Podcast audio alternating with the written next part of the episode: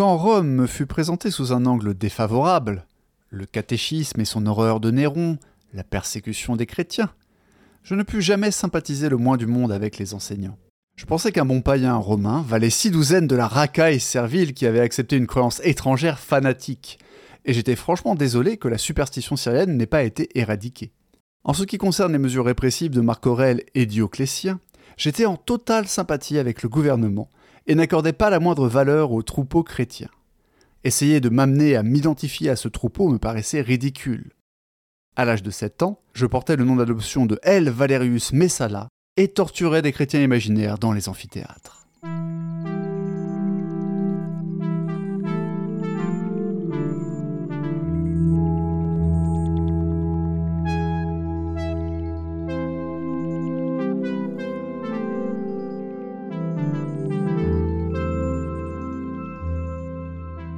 Entité cosmique ou simple mortel, soyez les bienvenus dans Lovecraft Therapy, l'exploration neurodivergente consacrée à la vie et à l'œuvre de Howard Philip Lovecraft dans l'ordre chronologique d'écriture des différentes fictions dont on va traiter, hein, puisqu'on traite de l'œuvre chronologiquement, comme je viens de le dire, et pour m'aider à explorer cette œuvre titanesque et cette euh, vie, cette euh, biographie riche en citations acérées comme celle qui vient d'ouvrir l'épisode, j'ai le plaisir d'accueillir Audrey, ma gothique préférée.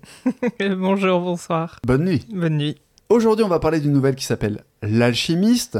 Pour le coup, il n'y a pas trop de subtilité sur la traduction, puisque le titre original c'est Vie alchimiste. Une nouvelle qui date de 1908, et si vous avez écouté le premier épisode, si ce n'est pas le cas, bah, je vous invite à aller commencer par le premier épisode pour vous mettre à jour sur les 15 premières années de la vie de Howard Philip Lovecraft. Dans le premier épisode, on a donc fini sur Beast in the Cave, une nouvelle qui fut achevée le 21 avril 1905. C'est extrêmement précis. Ça fait partie des quelques nouvelles, donc on a vraiment le jour euh, de fin d'écriture. C'est pas toujours le cas dans l'œuvre de Lovecraft. Et donc la question, c'est que s'est-il passé entre 1905 et 1908, sachant qu'on n'a pas la date tout à fait exacte à laquelle Lovecraft a finalisé Vie alchimiste, mais on présume, pour d'assez bonnes raisons que vous allez comprendre plus loin dans l'épisode, on présume que ça a été fait avant la fin de l'année scolaire. Donc, là encore, probablement au printemps 1908, dernier carat, disons, au mois de juin. Donc il s'est écoulé littéralement trois ans depuis Beast in the Cave. Et la question, c'est qu'est-ce que Lovecraft a fait pendant ces trois ans? Pour comprendre le déroulement de ces trois années, en fait, on peut euh, diviser la période historique 1905-1908 en trois segments. Le premier segment, c'est tout simplement la fin de l'année scolaire de 1905, un segment qui va durer à peu près un an jusqu'au retour de Lovecraft à l'école en septembre 1906. Pourquoi? Pourquoi je parle de retour à l'école? En fait, Lovecraft, euh, bien que ça se passait très bien à l'école pour lui, on a vu qu'il y avait des petits clashs avec les professeurs, mais que, à la grande surprise de sa famille et même de ses amis, si amis nous pouvons les appeler, dit-il dans, un, un, écrit, qui prévoyait tous que ça serait l'enfer pour lui d'arriver donc au, à la high school. En fait, ça s'est plutôt bien passé, on a vu qu'il était sociable, etc., qu'il avait plein d'activités, notamment ses nombreuses activités de création de journaux amateurs, journaux qui étaient manuscrits, hein, c'est pour ça qu'il utilisait un système de duplication qu'on appelle lectographe, mais il faisait tout à la main, tous ces journaux sont manuscrits. Bref, une vie à peu près euh, normale, d'autant plus par rapport à l'image qu'on se fait de Lovecraft, mais pour une raison inconnu. Le biographe Este Joshi nous dit euh, qu'on n'a pas plus de contexte là-dessus. Il va quitter l'école en novembre 1905. Donc les vacances d'été se passent, il fait sa rentrée et il doit quitter l'école pour cause de je cite, Near Breakdown. C'est le troisième breakdown que Lovecraft fait depuis sa naissance. Le premier, c'était en 98, 1898, on en avait parlé. On soupçonnait les leçons de violon d'être, entre autres, la cause de ça. Aussi, peut-être, je ne l'ai pas précisé, mais quelques difficultés en mathématiques. On a quelques relevés de notes qui sont fournis par Estée Joshi dans I Am Providence, et on voit que Lovecraft excelle en physique, en physique-chimie, etc. Mais qu'en algèbre, il est pas au top, sans être vraiment euh, médiocre, sans être mauvais, pardon. Mais c'est pas foufou, et d'ailleurs ça aura un impact très très grand sur sa vie, mais ça on en parlera dans l'épisode suivant. Donc je reviens pas plus sur cette difficulté en mathématiques. Il y avait aussi un deuxième breakdown en 1900, et là encore, on ne sait pas le pourquoi, du comment, on n'a pas de cause exacte, si ce n'est, et c'est Lovecraft lui-même qui le dit, les antécédents familiaux, puisque en fait il explique que son grand-père et sa mère, donc son grand-père côté maternel, hein, le fameux Whipple Van Buren Phillips, étaient prompt migraine, et donc il dit avoir toujours été d'un tempérament fragile, Mais voilà, on n'en saura pas plus. Par contre, du coup, ça veut dire que Lovecraft arrête d'aller à l'école. Lovecraft lui-même nous fournit une sorte de confirmation de ses problèmes de santé dans un de ses journaux amateurs, le fameux Rhode Island Journal of Astronomy, puisque l'édition du 12 novembre 1905 euh, annonce qu'en raison du stress des événements, et c'est vraiment ce que Lovecraft dit, il n'y a pas plus de précision, c'est The Stress of Event, va décaler la publication du numéro suivant, qui était prévu le 12 novembre et qui sera décalé au 23 novembre, et il dit, voilà, euh, normalement ensuite ça sera le 3 décembre, sauf qu'en fait on n'en trouve pas trace, d'après Joshi, avant euh, janvier de 1906. Tout ce qu'on sait, c'est qu'à cette période-là, Lovecraft va se prendre de passion pour la météorologie. C'était encore une des rares disciplines scientifiques à laquelle il s'était pas intéressé. Hein. Il y avait déjà l'astronomie, il y avait déjà la chimie. Bon, voilà, là c'est la météorologie. Il va même euh, acheter, euh, là encore, grâce à l'argent de sa famille, ce qu'il en reste en tout cas, une petite station météo locale. Mais euh, voilà, on n'a vraiment pas plus de détails sur ce breakdown. Et d'ailleurs, si vous traduisez aujourd'hui breakdown ou nervous breakdown en français, on parlera de dépression. Mais la dépression, c'est un truc très précis, puisque ça implique une forme de tristesse, un manque d'énergie, une vision sombre et désespérée du monde. Je caricature, il y a des niveaux de dépression, mais je suis pas sûr qu'à l'époque, quand lui-même parlait de breakdown au sujet de son enfance, dans les années 1920 par exemple, quand il revenait sur son passé qui parlait de breakdown, ou même quand Joshi, qui a écrit euh, cette édition, enfin la toute première édition de la biographie dans les années 90, 1990, il parle de breakdown, je ne suis pas sûr qu'on puisse dire que Lovecraft était dépressif. Ce qu'on sait, c'est que il a souffert de ce qu'on appelle une chorée, c'est-à-dire des espèces de tics faciaux. Et on peut mettre ces tics peut-être sur le compte de l'angoisse, ou peut-être je voudrais que tu fais des grimaces. ça t'évoque quelque chose? Peut-être euh, les traits autistiques? Bah, peut-être, ouais. Ou, euh, En fait, du coup, moi, j'ai surtout pensé à la Corée de Huntington, parce que j'ai beaucoup trop regardé euh, Doctor House, et j'essayais de me rappeler des, symptômes de cette maladie, et je crois que ça n'a rien à voir. Mais euh, Nervous Breakdown, ça aurait peut-être pu juste être une, crise de nerfs, ou une crise hystérique, ou je sais pas comment on pourrait le traduire autrement que par dépression, parce que sur Nervous Breakdown, moi, j'ai l'impression que c'est quelque chose d'un petit peu plus violent qu'une dépression. Enfin, une dépression, c'est violent, mais on se laisse enfermer dedans. Alors que là, j'ai plus l'impression que c'est une crise euh, un peu violente euh, physiquement. Ok, comme une crise de nerfs en quelque sorte. Oui, c'est ça, totalement. Ce qu'on sait, c'est que malgré ce breakdown qui va l'empêcher d'aller à l'école, d'ailleurs, peut-être que c'était une forme d'anxiété sociale. C'est très probable. Parce que ça aurait presque pu être une sorte de dépression fonctionnelle aussi, mais je sais pas si. Qu'est-ce que tu appelles une dépression fonctionnelle? Alors, une dépression fonctionnelle, c'est quand tu es dépressif, que tu es en crise dépressive, mais que contrairement à ce qu'on a l'habitude de voir pour les personnes qui sont en dépression, qui sont au fond de leur canapé, incapables de se lever pour euh, ne serait-ce qu'aller se doucher, c'est des gens qui au contraire en fait vont développer presque une hyperactivité. Il me semble que certains appellent ça une dépression masquée. Alors peut-être aussi, ouais. Mais je sais quoi, moi, je... en tout cas, les, psychiatres, euh, les papiers de psychiatres que j'ai pu euh, lire parlent de, de dépression haut fonctionnelle. D'accord. Donc on n'en saura pas plus pour l'instant sur le détail de ce breakdown. Ce n'est pas le dernier breakdown de la vie de Lovecraft, mais ce qu'on sait, c'est que même s'il doit arrêter l'école, et eh ben en fait, il reste actif et il reprend donc début janvier l'écriture de son Rhode Island Journal of Astronomy et ça va aller plus loin. Il commence à participer d'abord à travers le courrier des lecteurs à des journaux locaux, par exemple le Providence Sunday Journal, et il va même avoir obtenir une colonne astronomique récurrente, une rubrique astronomique, dans le Pawtuxet Valley Gleaner, je suis pas sûr de bien prononcer Gleaner, et ce sera un mélange d'actualité astronomique et de vulgarisation. Et il va même acheter une Remington, alors la machine à écrire, hein, pas le pistolet, à cette année 1906, probablement, selon euh, Joshi, pour pouvoir justement envoyer ces rubriques en version typographiée. Et certains de ces articles seront également publiés accompagnés d'illustrations de la main même de Lovecraft. C'est le cas notamment pour ceux qui va écrire pour la Providence Tribune. Toujours en 1906 et malgré cette dépression, ce breakdown, il va euh, écrire un cours d'astronomie de 150 pages, donc A Brief Course in Astronomy, Descriptive, Practical and Observational for Beginners and General Readers. Je ne sais pas, euh, ou en tout cas je n'ai pas noté si c'était 150 pages écrites à la main ou taper à la machine, ce qui ne fait pas la même quantité de texte, mais ça vous montre que ne pas aller à l'école pour cause de breakdown n'a pas empêché Lovecraft de continuer à s'adonner à ses passions. Il va d'ailleurs retourner à l'école pour la rentrée de 1906, et notamment avec euh, les frères Monroe, euh, ses fameux amis, ils vont euh, créer une espèce de, de bande, c'est un peu Stranger Things avant l'heure, puisqu'ils vont créer le Great Meadow Country Clubhouse. Et qu'est-ce que c'est ce Great Meadow Country Clubhouse? En fait, ils vont à côté de Providence, se dans un village qui s'appelle Riobof, et ils vont en fait construire une sorte de petite annexe à une maison qui est là. En fait, c'est la maison d'un vétéran de la guerre civile qui s'appelle James Kay, qui euh, leur a donné apparemment sa bénédiction, qui les a même aider à construire un petit peu de gros œuvres pour la, fameuse annexe. Et cette annexe va leur servir de camp de base et de maison de jeu.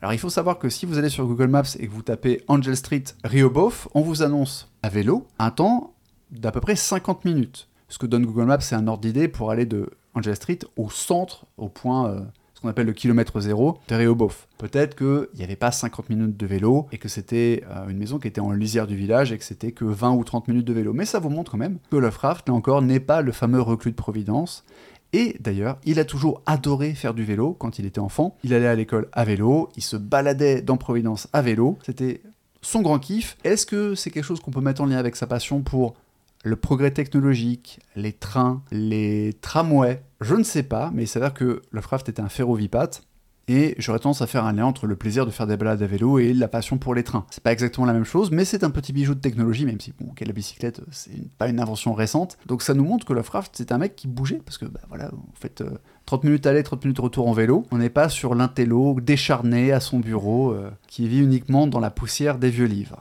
Et puis ça lui fait une passion commune avec euh, Alan Turing, qui aimait et les trains et le vélo. Ok. Parce que Alan Turing, pour la, petite histoire, euh, son premier jour de collège, donc il était dans un collège assez prestigieux, mais assez loin de chez lui, c'est un jour de grève de train.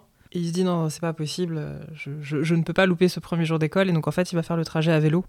Et c'est un trajet de plusieurs heures pour le coup. Il est obligé de prendre un hôtel sur le chemin. Euh. Ouais, ouais, c'est vraiment. il est parti la veille, c'est ça? Il est parti la veille, ouais, pour être sûr d'être à l'heure. Et alors j'ai plus la distance exacte en tête, mais c'était vraiment un, long trajet pour un gamin de, ouais, 12-13 ans, parce que voilà, il ne voulait pas louper son, premier jour d'école. C'est quelque chose qui serait sans doute compliqué à faire aujourd'hui aux États-Unis, puisqu'il y a basiquement plus d'aménagement pour les vélos dans la plupart des zones résidentielles, y compris les, banlieues telles qu'on se les représente euh, dans les films des années 80. Quelque chose comme euh, les scènes de Stranger Things aujourd'hui seraient basiquement impossibles à faire aux États-Unis, peut-être pas au Canada. Bah, de toute façon, Alan Turing, il était britannique, donc euh, là, ça ne se pose pas, mais effectivement, aux États-Unis et en France, ce serait assez compliqué de faire ça maintenant, je pense. En France, tu, peux encore... En Alors, sur les aménagements, oui, mais plus personne ne laisserait son enfant de 13-14 ans faire euh, deux heures de vélo pour aller en cours. Ouais, probablement.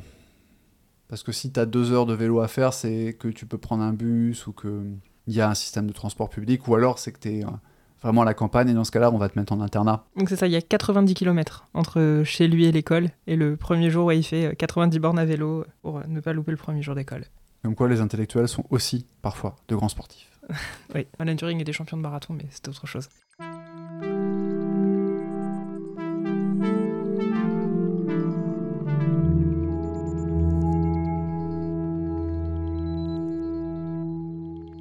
Un élément très important de cette période allant de 1905 à 1908, c'est le tournant philosophique que Lovecraft va connaître en 1906. Alors, on n'a pas une date précise sur ce tournant, mais euh, voilà ce qu'en dit Esté Joshi dans I Am Providence.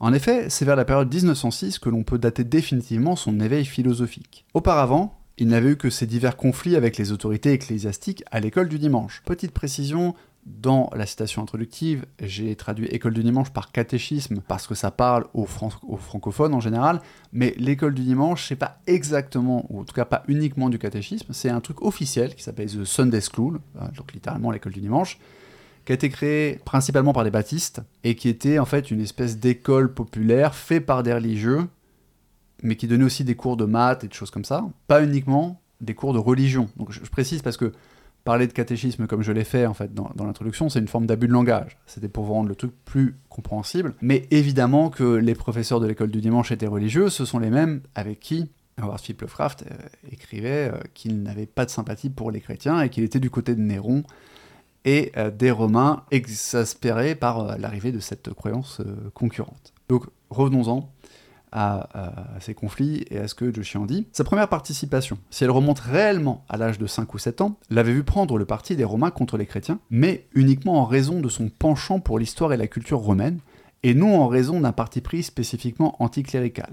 À l'âge de 9 ans, comme il le déclare, il menait une sorte de cours expérimental de religion comparée, faisant semblant de croire à diverses confessions pour voir si elles le convainquaient. Évidemment, aucune ne le fit. Cela conduisit à sa dernière rencontre à l'école du dimanche. Petite précision là encore sur cette histoire de cours expérimental de religion comparée. Voilà très précisément euh, ce que dit Lovecraft sur cette période, qui se serait déroulée donc en 1899, l'année de ses 8 et 9 ans. Durant cette période, vers 1899, j'ai lu beaucoup de mythologie égyptienne, hindoue et teutonique, et j'expérimentais en faisant semblant de croire chacune de ces mythologies pour voir laquelle pourrait contenir la plus grande vérité. J'avais, on le remarquera, adopté immédiatement la méthode et la manière de la science.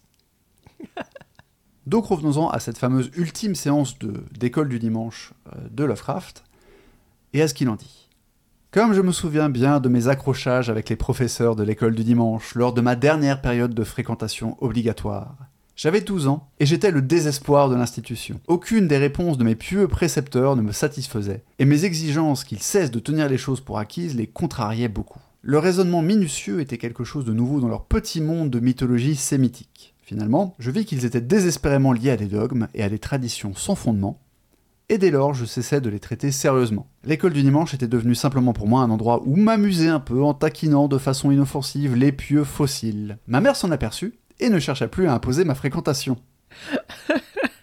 Alors ici, il y a deux remarques euh, qui me paraissent importantes de faire. La première, c'est que Joshi soupçonne la mère de Lovecraft de l'avoir envoyé à la Sunday School juste pour être sûr qu'il ait une vie sociale et pour garantir une certaine forme d'insertion, même si on, a vu qu'il avait des amis, en particulier une fois au collège, mais avant le collège, on a vu que c'était plus compliqué au niveau du relationnel. C'est un peu comme ses parents qui t'envoient chez les scouts euh, en se disant bah, au moins tu vas être obligé de socialiser et puis t'apprendras à faire un truc de tes mains, je ne sais pas. Ça, c'est ce que dit Joshi. Et moi, je voudrais aussi faire remarquer en fait que la famille de Lovecraft était baptiste. Et c'est pas juste que la famille de Lovecraft était baptiste, c'est que Providence est le haut lieu historique du baptisme. Je sais pas comme ça, on dit comme ça, le baptisme? Ouais, je crois. De la religion baptiste en tout cas, du protestantisme baptiste euh, aux États-Unis. Parce qu'en fait, la première église baptiste des États-Unis a été fondée à Rhode Island, du coup, euh, en fait, à Providence, en 1638 par Roger Williams. Roger Williams, en fait, qui était un Anglais qui faisait d'abord partie de la colonie du Massachusetts et qui s'est fait euh, expulser du Massachusetts par les puritains et qui donc a, et qui a créé la colonie, parce que c'est comme ça que ça s'appelait à l'époque, hein, la plantation euh, coloniale de Providence. Donc le mec qui a inventé, entre guillemets, entre guillemets l'état de, de, Rhode Island, c'est aussi le mec qui a fait construire la première église baptiste, et Providence est toujours resté un fief baptiste, je crois que ça l'est encore aujourd'hui, même si la démographie a un peu changé. Mais voilà, c'est un, truc qui votait républicain pendant très longtemps. Donc, est-ce que la mère de Lovecraft le faisait pour qu'il s'intègre d'un point de vue purement social, ou est-ce que c'était aussi parce que bah elle voyait bien qu'il n'était pas croyant et qu'elle, en tant que baptiste, fille de baptiste, ça l'embêtait un petit peu, même si on a vu que le grand-père maternel de Lovecraft l'avait tout à fait encouragé dans son goût pour les antiquités gréco-romaines. Mais il s'attendait peut-être pas à ce que ça crée une espèce de paganophilie chez Lovecraft. Après, je dirais que le rejet euh, des religions de la part de Lovecraft, fondamentalement, Lovecraft rejetait, et ça sera de pire en pire au fil des années, on va le voir, rejetait les religions par pur rationalisme en fait. Lovecraft était quelqu'un d'extrêmement rationnel, sauf peut-être en ce qui concerne euh, les races. on en reparlera le moment venu, vous inquiétez pas. Ça ne sera pas passé sous le, paillasson. Mais globalement, son intérêt pour la science fait que c'était quelqu'un d'extrêmement rationnel, et c'est même quelque chose qu'on retrouve dans les protagonistes de ces nouvelles, puisqu'ils sont souvent rationnels, à un niveau en fait qui confine au déni. Toujours est-il que pour finir sur cette idée de tournant philosophique qui se serait cristallisée en 1906, voici une citation de Lovecraft. À mon 13e anniversaire, j'étais profondément impressionné par l'impermanence et l'insignifiance de l'homme, et à mon 17e anniversaire, époque à laquelle je produisis des écrits particulièrement détaillés sur le sujet, j'avais formé dans tous les détails essentiels mes actuelles vues cosmiques pessimistes. La futilité de toute existence commençait à m'impressionner et à m'oppresser. Et mes références au progrès humain, autrefois pleines d'espoir, commencèrent à décliner en enthousiasme. C'est donc le début de la philosophie cosmiciste de Lovecraft, si vous n'êtes pas familier du terme, le cosmicisme, en fait, consiste tout simplement à juxtaposer la vie humaine, et je dirais même l'échelle de la vie humaine, et même l'échelle de la vie terrienne en général, hein, pas que les humains, les animaux, tout ça, tout ça, à la juxtaposer donc à l'échelle du cosmos, l'échelle des millions de galaxies qui contiennent des centaines de millions d'étoiles, qui représentent plus ou moins des centaines de millions de systèmes planétaires, etc. En gros, face à de telles dimensions, il serait extrêmement vain, anthropocentrique et vaniteux de penser que c'est un dieu qui a créé l'humain et que nous avons une quelconque destinée manifeste. Voilà. On reviendra sur le cosmicisme, qui est une partie très importante de l'œuvre de Lovecraft, en particulier à partir du moment où commence à se créer le mythe de Cthulhu. À ne pas confondre avec le cosmitisme, qui est la fascination pour l'été.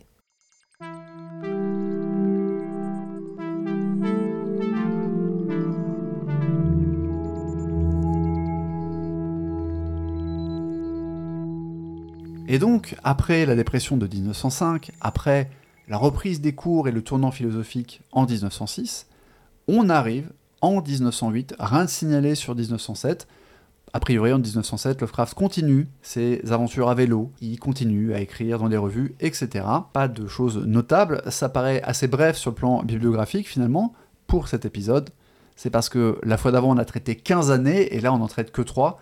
Et puis 3 années où finalement, l'événement le plus notable, les événements les plus notables, c'est ceux dont je viens de vous parler. Donc en 1908, Lovecraft affirme qu'il a détruit en fait toutes les fictions qu'il avait écrites, sauf deux. Et on suppose donc que les deux survivantes sont Beast in the Cave et The Alchemist. Parmi les œuvres perdues, on sait qu'il a écrit, peut-être en 1906 ou en 1907, une histoire uchronique qui traitait d'un trirème romain, enfin de l'équipage d'un trirème romain, qui arrivait en Amérique du Sud et qui rencontrait les Mayas. Et en 1907, il a écrit The Picture, une histoire de peinture qui prend vie et qui assassine son propriétaire. Il dit, alors je vous traduis, ça au débeauté, euh, j'avais un homme à Paris qui donc euh, achetait euh, un, un, tableau, ou qui peignait un tableau, qui incarnait la l'essence quintessentielle de toute horreur, hein, the quintessential essence of all horror. C'est déjà très Lovecraftien, c'est dommage qu'on n'ait pas retrouvé cette nouvelle, ça serait intéressant de la lire. Et il est retrouvé euh, griffé, enfin euh, mangé, découpé, euh, griffé, voilà, massacré. L'image est détruite, le tableau est détruit, comme dans une, une lutte titanique, titanesque, pardon.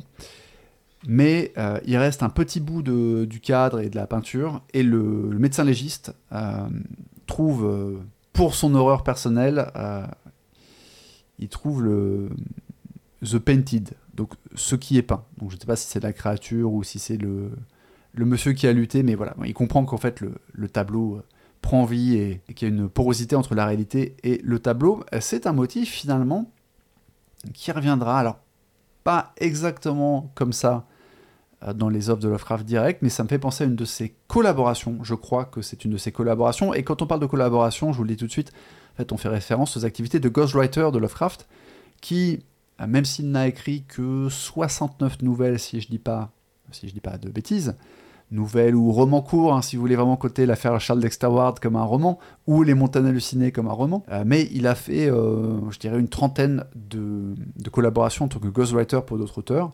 On en reparlera parce qu'il me semble vraiment qu'il y a une histoire comme ça, avec un tableau qui prend vie, et que c'est une collaboration. Donc, en 1908, Lovecraft écrit euh, L'Alchimiste, une nouvelle dont euh, Joshi euh, nous dit qu'elle porte une forte influence de Edgar Allan Poe, mais il, il argumente, enfin il justifie ça en disant c'est l'influence de Poe en raison de l'importance donnée aux émotions du personnage, car, je cite, les protagonistes de Poe sont souvent obsédés par leur propre état mental.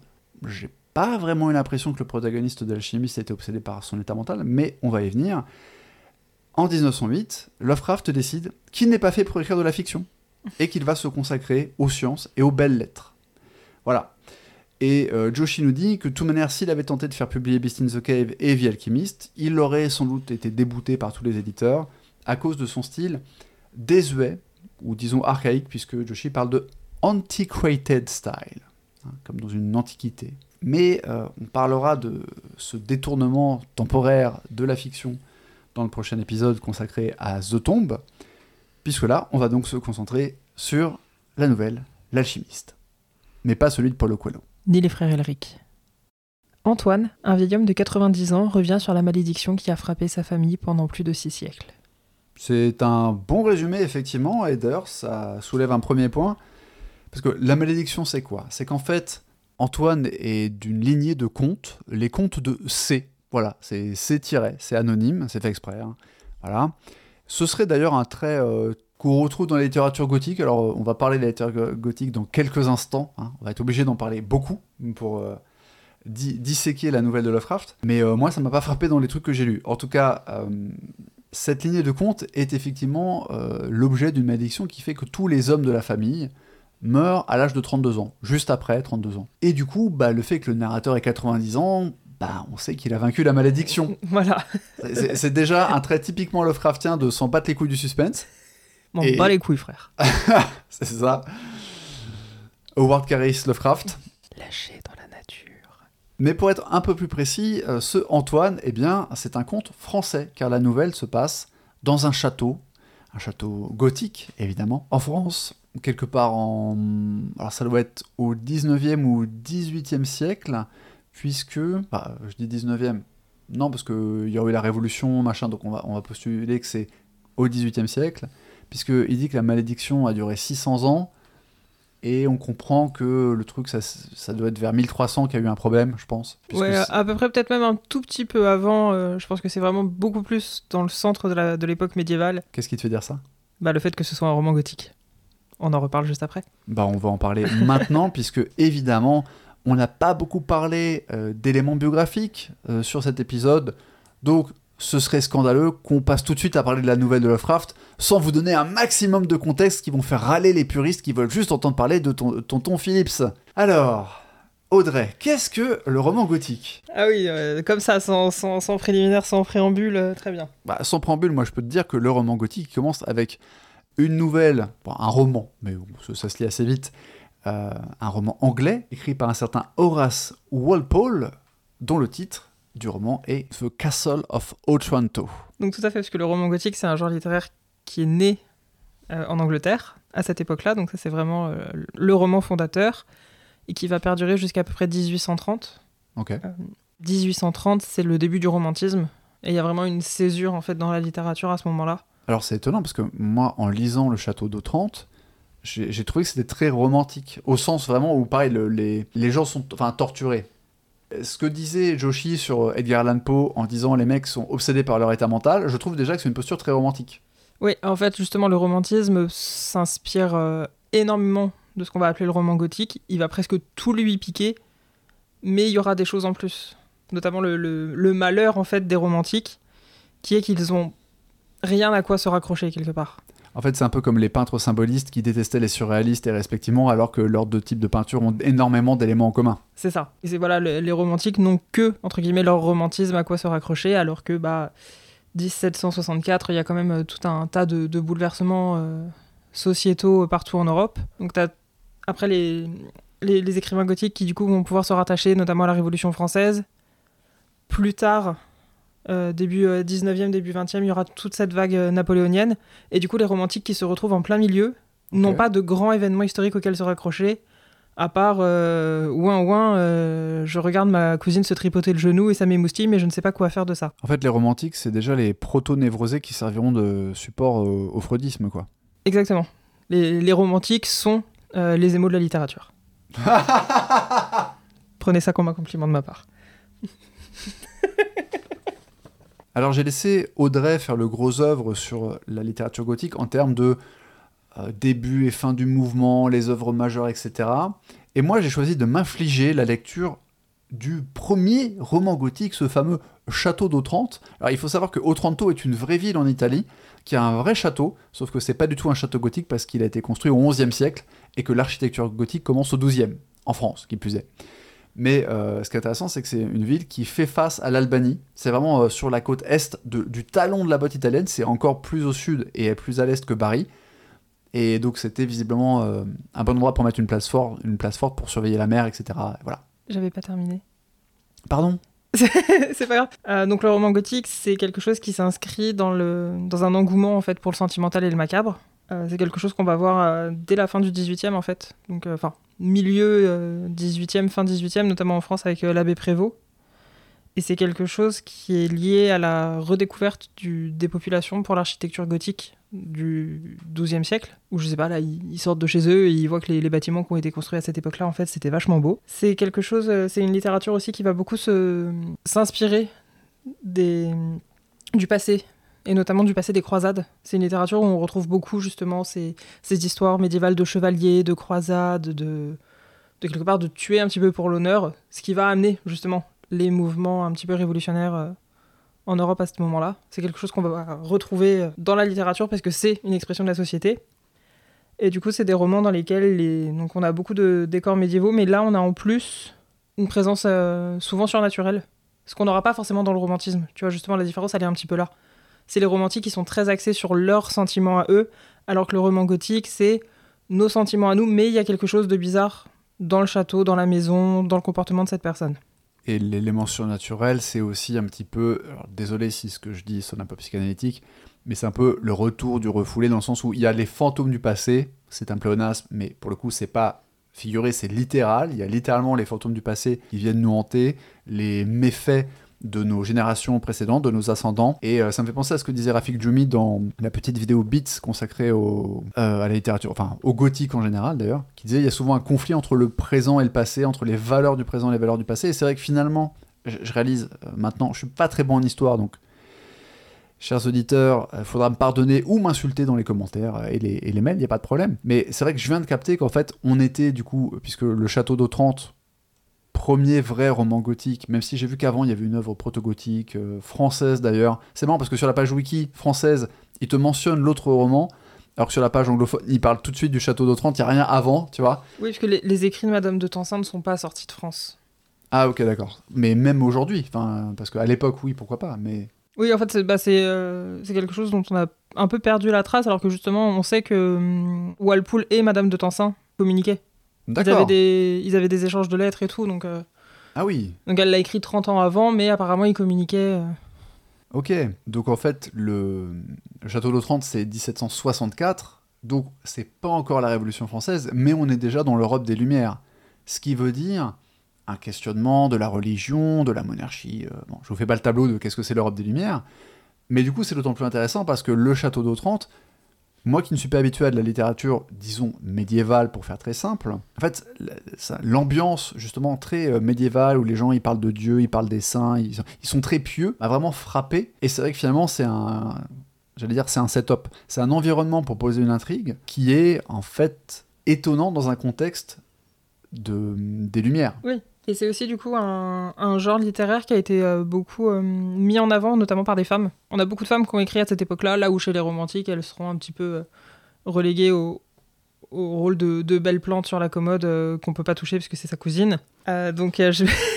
J'étais en train de boire mon café, c'est pour ça que je n'ai pas ri à gorge déployée quand il a été question de toucher sa cousine. On va en parler euh, même un peu là dans le gothique, parce qu'il y a des histoires un petit peu incestueuses, ou disons incestuelles, diraient certains psychanalystes. Et donc, je peux vous donner euh, quelques noms de la littérature gothique, si, si le créateur de ce podcast m'y autorise. L'instigateur autorise. Donc, comme on le disait, le château d'Otrante d'Horace Walpole, le vieux baron anglais de Clara Reeve, euh, Mysteries Elucidated de Anna Maria Mackenzie. Après, un tout petit peu plus tard, on retrouve aussi notamment tous les romans de Marianne Radcliffe. Et peut-être que le plus connu, un des plus connus, c'est. Alors, on est plus tout. On est vraiment sur la fin du mouvement. C'est Frankenstein de Marie Shelley. Alors c'est gothique ou c'est pas gothique? Parce que moi je pensais que c'était gothique, et quand on préparait l'épisode, tu m'as dit non, c'est pas tout à fait gothique, euh, Marie Shelley, enfin Frankenstein.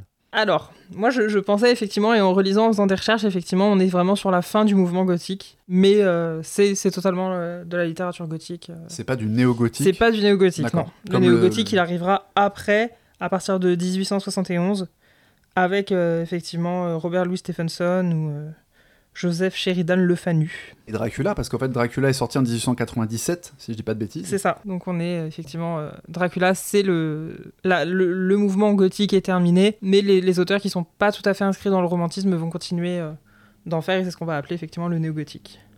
Et puis c'est l'Angleterre victorienne, donc il y a une relecture des thèmes. Par exemple, dans Dracula, tout le thème sexuel et le thème autour de la syphilis, enfin le thème, le sous-texte, rendu particulièrement explicite dans le Dracula de Coppola. Donc, euh, merci beaucoup. Tu veux rajouter quelque chose sur l'aspect euh, structurel, euh, l'arbre généalogique du gothique? Bah, comme petit frère ouais, du, du roman gothique, on peut citer des auteurs comme Charles Dickens, Balzac, Victor Hugo ou Jules Verne, qui auront souvent recours à des, à des éléments empruntés au roman gothique. Oui, j'ai lu ça au sujet de Jules Verne, j'étais assez étonné, mais le seul Jules Verne que j'ai lu, c'est 20 000 sous les mers, donc euh, je n'ai pas trouvé ça spécialement gothique. Mais enfin bon, euh, j'étais au collège, donc euh, je n'y connaissais pas grand-chose, je vous l'avoue. Alors, puisque tu n'as pas lu Le Château d'Otrante, je propose de t'expliquer un petit peu de quoi parle ce bordel, ce fameux roman qui a fait couler tant d'encre, et sans lequel on n'aurait peut-être pas eu Frankenstein, Dracula, Edgar Allan Poe, et du coup Lovecraft. En tout cas, on n'aurait peut-être pas eu L'Alchimiste. Et du coup, un mouvement euh, grâce auquel peut-être que 90% de, mon- de ma garde-robe ne serait pas noire, tu veux dire? Peut-être, peut-être, voilà. C'est vrai qu'on n'aurait pas eu non plus les émaux. Enfin, je ne sais pas. Donc, le château d'Otrante nous raconte l'histoire d'une famille de nobles, alors que ça se passe en Italie, mais bon, ils sont pas vraiment des noms italiens, puisque le, le chef de famille s'appelle Manfred, c'est très germanique. Alors, c'est vrai que les références euh, à l'Allemagne, enfin, qui ne s'appelait pas encore l'Allemagne à l'époque, mais au Saint-Empire romain germanique, euh, sont apparemment très importantes dans le gothisme. On a ça aussi chez Edgar Allan Poe quand il fait la chute de la maison Usher. Il y a un auteur allemand qui était assez connu et affi- affilié à ce mouvement qui s'appelle Hoffmann. J'ai pas retenu ses 47 prénoms, mais euh, c'est Hoffmann avec deux F et deux N. Donc Manfred, aujourd'hui, il va marier son fils. Voilà, le fils Conrad. Et ça tombe bien parce que il y a une malédiction, en tout cas le, le bas peuple mentionne une malédiction qui affecte la famille, euh, dont on ne connaît pas le nom de famille, je crois d'ailleurs, de ces gens-là. J'ai un doute parce que c'est un petit peu Dallas en très condensé, le château d'Otrante, d'accord? Mais on a donc cette première famille dont euh, le petit paysan, la petite paysannerie dit chuchote à voix basse qu'elle serait maudite, parce qu'une prophétie annonce que lorsque le dernier héritier aura quitté, alors je ne me rappelle plus comment c'est formulé, c'est quitter le château ou quitter l'âge, en gros on comprend qu'il faut qu'il y ait toujours un enfant, il faut qu'il y ait toujours un héritier non majeur dans le château pour que la, pérennité du domaine euh, se transmette à cette famille, à la famille de Manfred. Donc Manfred s'apprête à marier Conrad, qui n'est pas décrit en termes très élogieux par l'auteur, d'ailleurs, c'est assez marrant. Et euh, il est marié, il doit se marier à une certaine Isabelle. Le problème, c'est que le jour du mariage, alors la, scène se déroule hors champ, c'est assez amusant, mais Conrad se prend un casque sur la gueule. Il est tué par ce casque. Alors tu vas me dire, mais du tout, l'angle du casque était vraiment euh, euh, particulier. Non, C'était un casque à pointe c'était un casque géant. De, alors on n'a pas les dimensions, mais tel qu'on se le représente, euh, de 2 mètres de large. quoi. Euh, on a les serviteurs qui arrivent euh, en, en qui accourent en disant Oh monseigneur, monseigneur, c'est terrible, venez voir, venez voir. euh, voilà. Bon, qu'est-ce qui se passe, qu'est-ce qui se passe? Bon, il se passe que votre fils, euh, là, il, il s'est pris un accident du BTP, sauf qu'on n'a pas l'échafaudage. quoi. Sur ces entrefaites, Manfred est très contrarié à cause de la prophétie, et il décide, pris d'un coup de passion, alors je vous résume hein, bien sûr le, truc, mais on parlait d'inceste, euh, il décide que bah puisqu'il a besoin de cette héritière à la con là, enfin de, de cette jeune fille pour faire des héritiers, etc. Et puis en plus ça tombe bien parce que Isabelle elle appartient à une famille noble, donc ça fera une bonne alliance et tout. Et ben il va épouser Isabelle. Le mec s'est dit ok, je vais épouser ma bru, qui est pas encore ma bru. Bah, Justement, du coup. euh, Et donc il lui met un petit coup de pression, euh, ce qui fait que la demoiselle va s'enfuir dans les sous-sols du château parce qu'il y a un souterrain, pa- paraît-il. Alors voilà, on commence à être dans les tropes du gothique, les souterrains, les caves, les labyrinthes, les machins, les trucs un peu pas surnaturels à proprement parler, parce qu'un souterrain, enfin, il y a plein de châteaux, il y a des souterrains. euh, si vous allez dans l'Aveyron, le Périgord, etc., il y a plein de super châteaux à visiter. Et bah, il y a souvent des. Pas des passages secrets, mais des souterrains, effectivement. Donc elle s'enfuit pour échapper à son beau-père, euh, un petit peu, comment dire, tu pourrais faire une blague un peu là sur les MeToo, sur les mecs de 50 ans qui veulent sortir avec des meufs de 20, enfin bref, un truc comme ça là. Ouais, mais j'arrive pas à trouver. euh. Ouais, c'est pas grave, j'ai pas le terme non plus là. Tu vois, mais- co- comme il veut pas particulièrement lui louer un logement, on peut pas dire que c'est Darmanin. euh. Voilà, donc elle, veut- elle veut échapper à son Silver Fox de beau-père.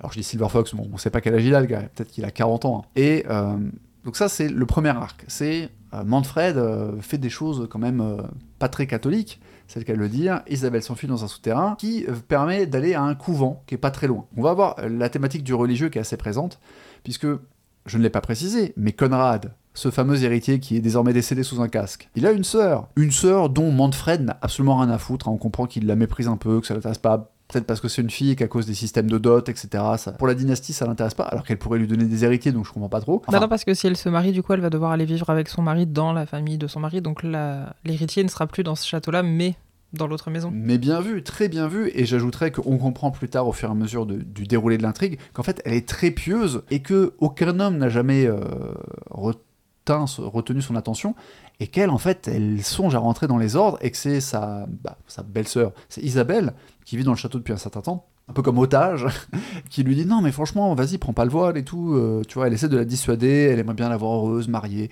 chacun projette ses propres délires. Ça me fait penser au scénario d'un film de Woody Allen, euh, Vicky Cristina Barcelona. Je crois qu'on dit Vicky en espagnol, mais je trouve ça très laid. Vicky Cristina Barcelona, où on a euh, des jeunes femmes en fleurs qui ont des problèmes d'infidélité, de triangle amoureux, et qui demandent conseil à une vieille dame mariée malheureuse dans son mariage, qui leur dit mais vas-y trompe ton mec, etc. Parce que elle, elle leur conseille de faire ce qu'elle n'a pas fait. Ah, j'ai cru qu'elle allait leur conseiller de se mettre en couple toutes les deux. Non, c'est pas, le- pas le plot. Donc, on a d'un côté Isabelle qui est partie au couvent, et on a de l'autre côté, alors je ne rappelle plus comment il arrive exactement dans l'intrigue, mais peu de temps après le, le décès ou le meurtre, on ne sait pas, de Conrad sous le casque, il y a un paysan qui est là et qui se fait accuser par la plèbe de oui, mon, sire, ça doit être un, magicien, ça doit être lui qui a fait apparaître le, casque. Ce paysan qui s'appelle Théodore est donc emprisonné, on le met sous le casque, il décide de le mettre sous le casque, mais du coup, comme le casque en fait il est très lourd, il s'enfonce dans le sol, en fait ça lui permet il y a un jour, il se retrouve dans le souterrain, il croise Isabelle, il l'aide à trouver la trappe secrète qui permet d'aller au couvent. Et donc là, on a une première rencontre. Et d'ailleurs, je vais vous lire cette rencontre, parce qu'en fait, ça vous donner un peu une idée du ton, euh, de la manière dont c'est rédigé, sachant que il y a deux éléments très particuliers dans le texte. Il y en a trois. Le premier, c'est qu'il n'y a jamais de guillemets. Alors, j'ai lu le texte sur Wikisource, parce que si vous voulez vous, vous, le lire tranquillement, il est sur Wikisource en français. Je ne sais pas s'il y a la version anglaise, mais ça serait probable, puisque par définition, c'est dans le domaine public. Et donc, la version française sur Wikisource, elle est écrite, elle est traduite logiquement en vieux François. Donc, ça veut dire que dans, je sais pas, 80% des mots, là où vous devriez avoir un A suivi d'un I, comme dans par exemple paraissait, eh bien ça s'écrit paroissois, d'accord? Parce que les A ont été remplacés par des O. Donc si vous êtes dyslexique, ça commence à piquer. Mais j'ai une nouvelle pour vous, d'accord? Si vous êtes dyslexique, ne lisez pas ce, livre, ou trouvez une édition révisée en français simple, parce que il y a quelque chose qui s'appelle le S-long. Alors le S-long, qu'est-ce que c'est? C'est quelque chose que Lovecraft a utilisé dans certains de ses poèmes quand il était jeune. Vous voyez, la boucle est bouclée. Hein? On a l'air de digresser sous prétexte de contextualisation, mais non, on digresse pas du tout. Donc un S long d'imprimerie, ça ressemble à quoi? Vous voyez à quoi ça ressemble un F d'imprimerie Pas un F que vous faites à la main quand vous écrivez le mot façade comme ça dans un courrier pour votre amoureuse. Hum, tu as une belle façade, ma chérie, veux-tu devenir ma femme? Je vais te refaire la façade. Exactement, pas ce genre de F. Un F d'imprimerie, c'est un trait vertical, légèrement courbé en haut, n'est-ce pas? Traversé par un petit trait horizontal. Voilà, un S long. Qu'est-ce que c'est? Eh bien, c'est la même lettre dont vous avez enlevé juste la moitié droite du petit trait horizontale. Donc, vous passez votre temps à confondre. Donc, par exemple, réfléchissant. Voilà, hein, parce que réfléchissant dans le texte est écrit avec deux S longs qui ressemblent à deux F au lieu de mettre des S normaux.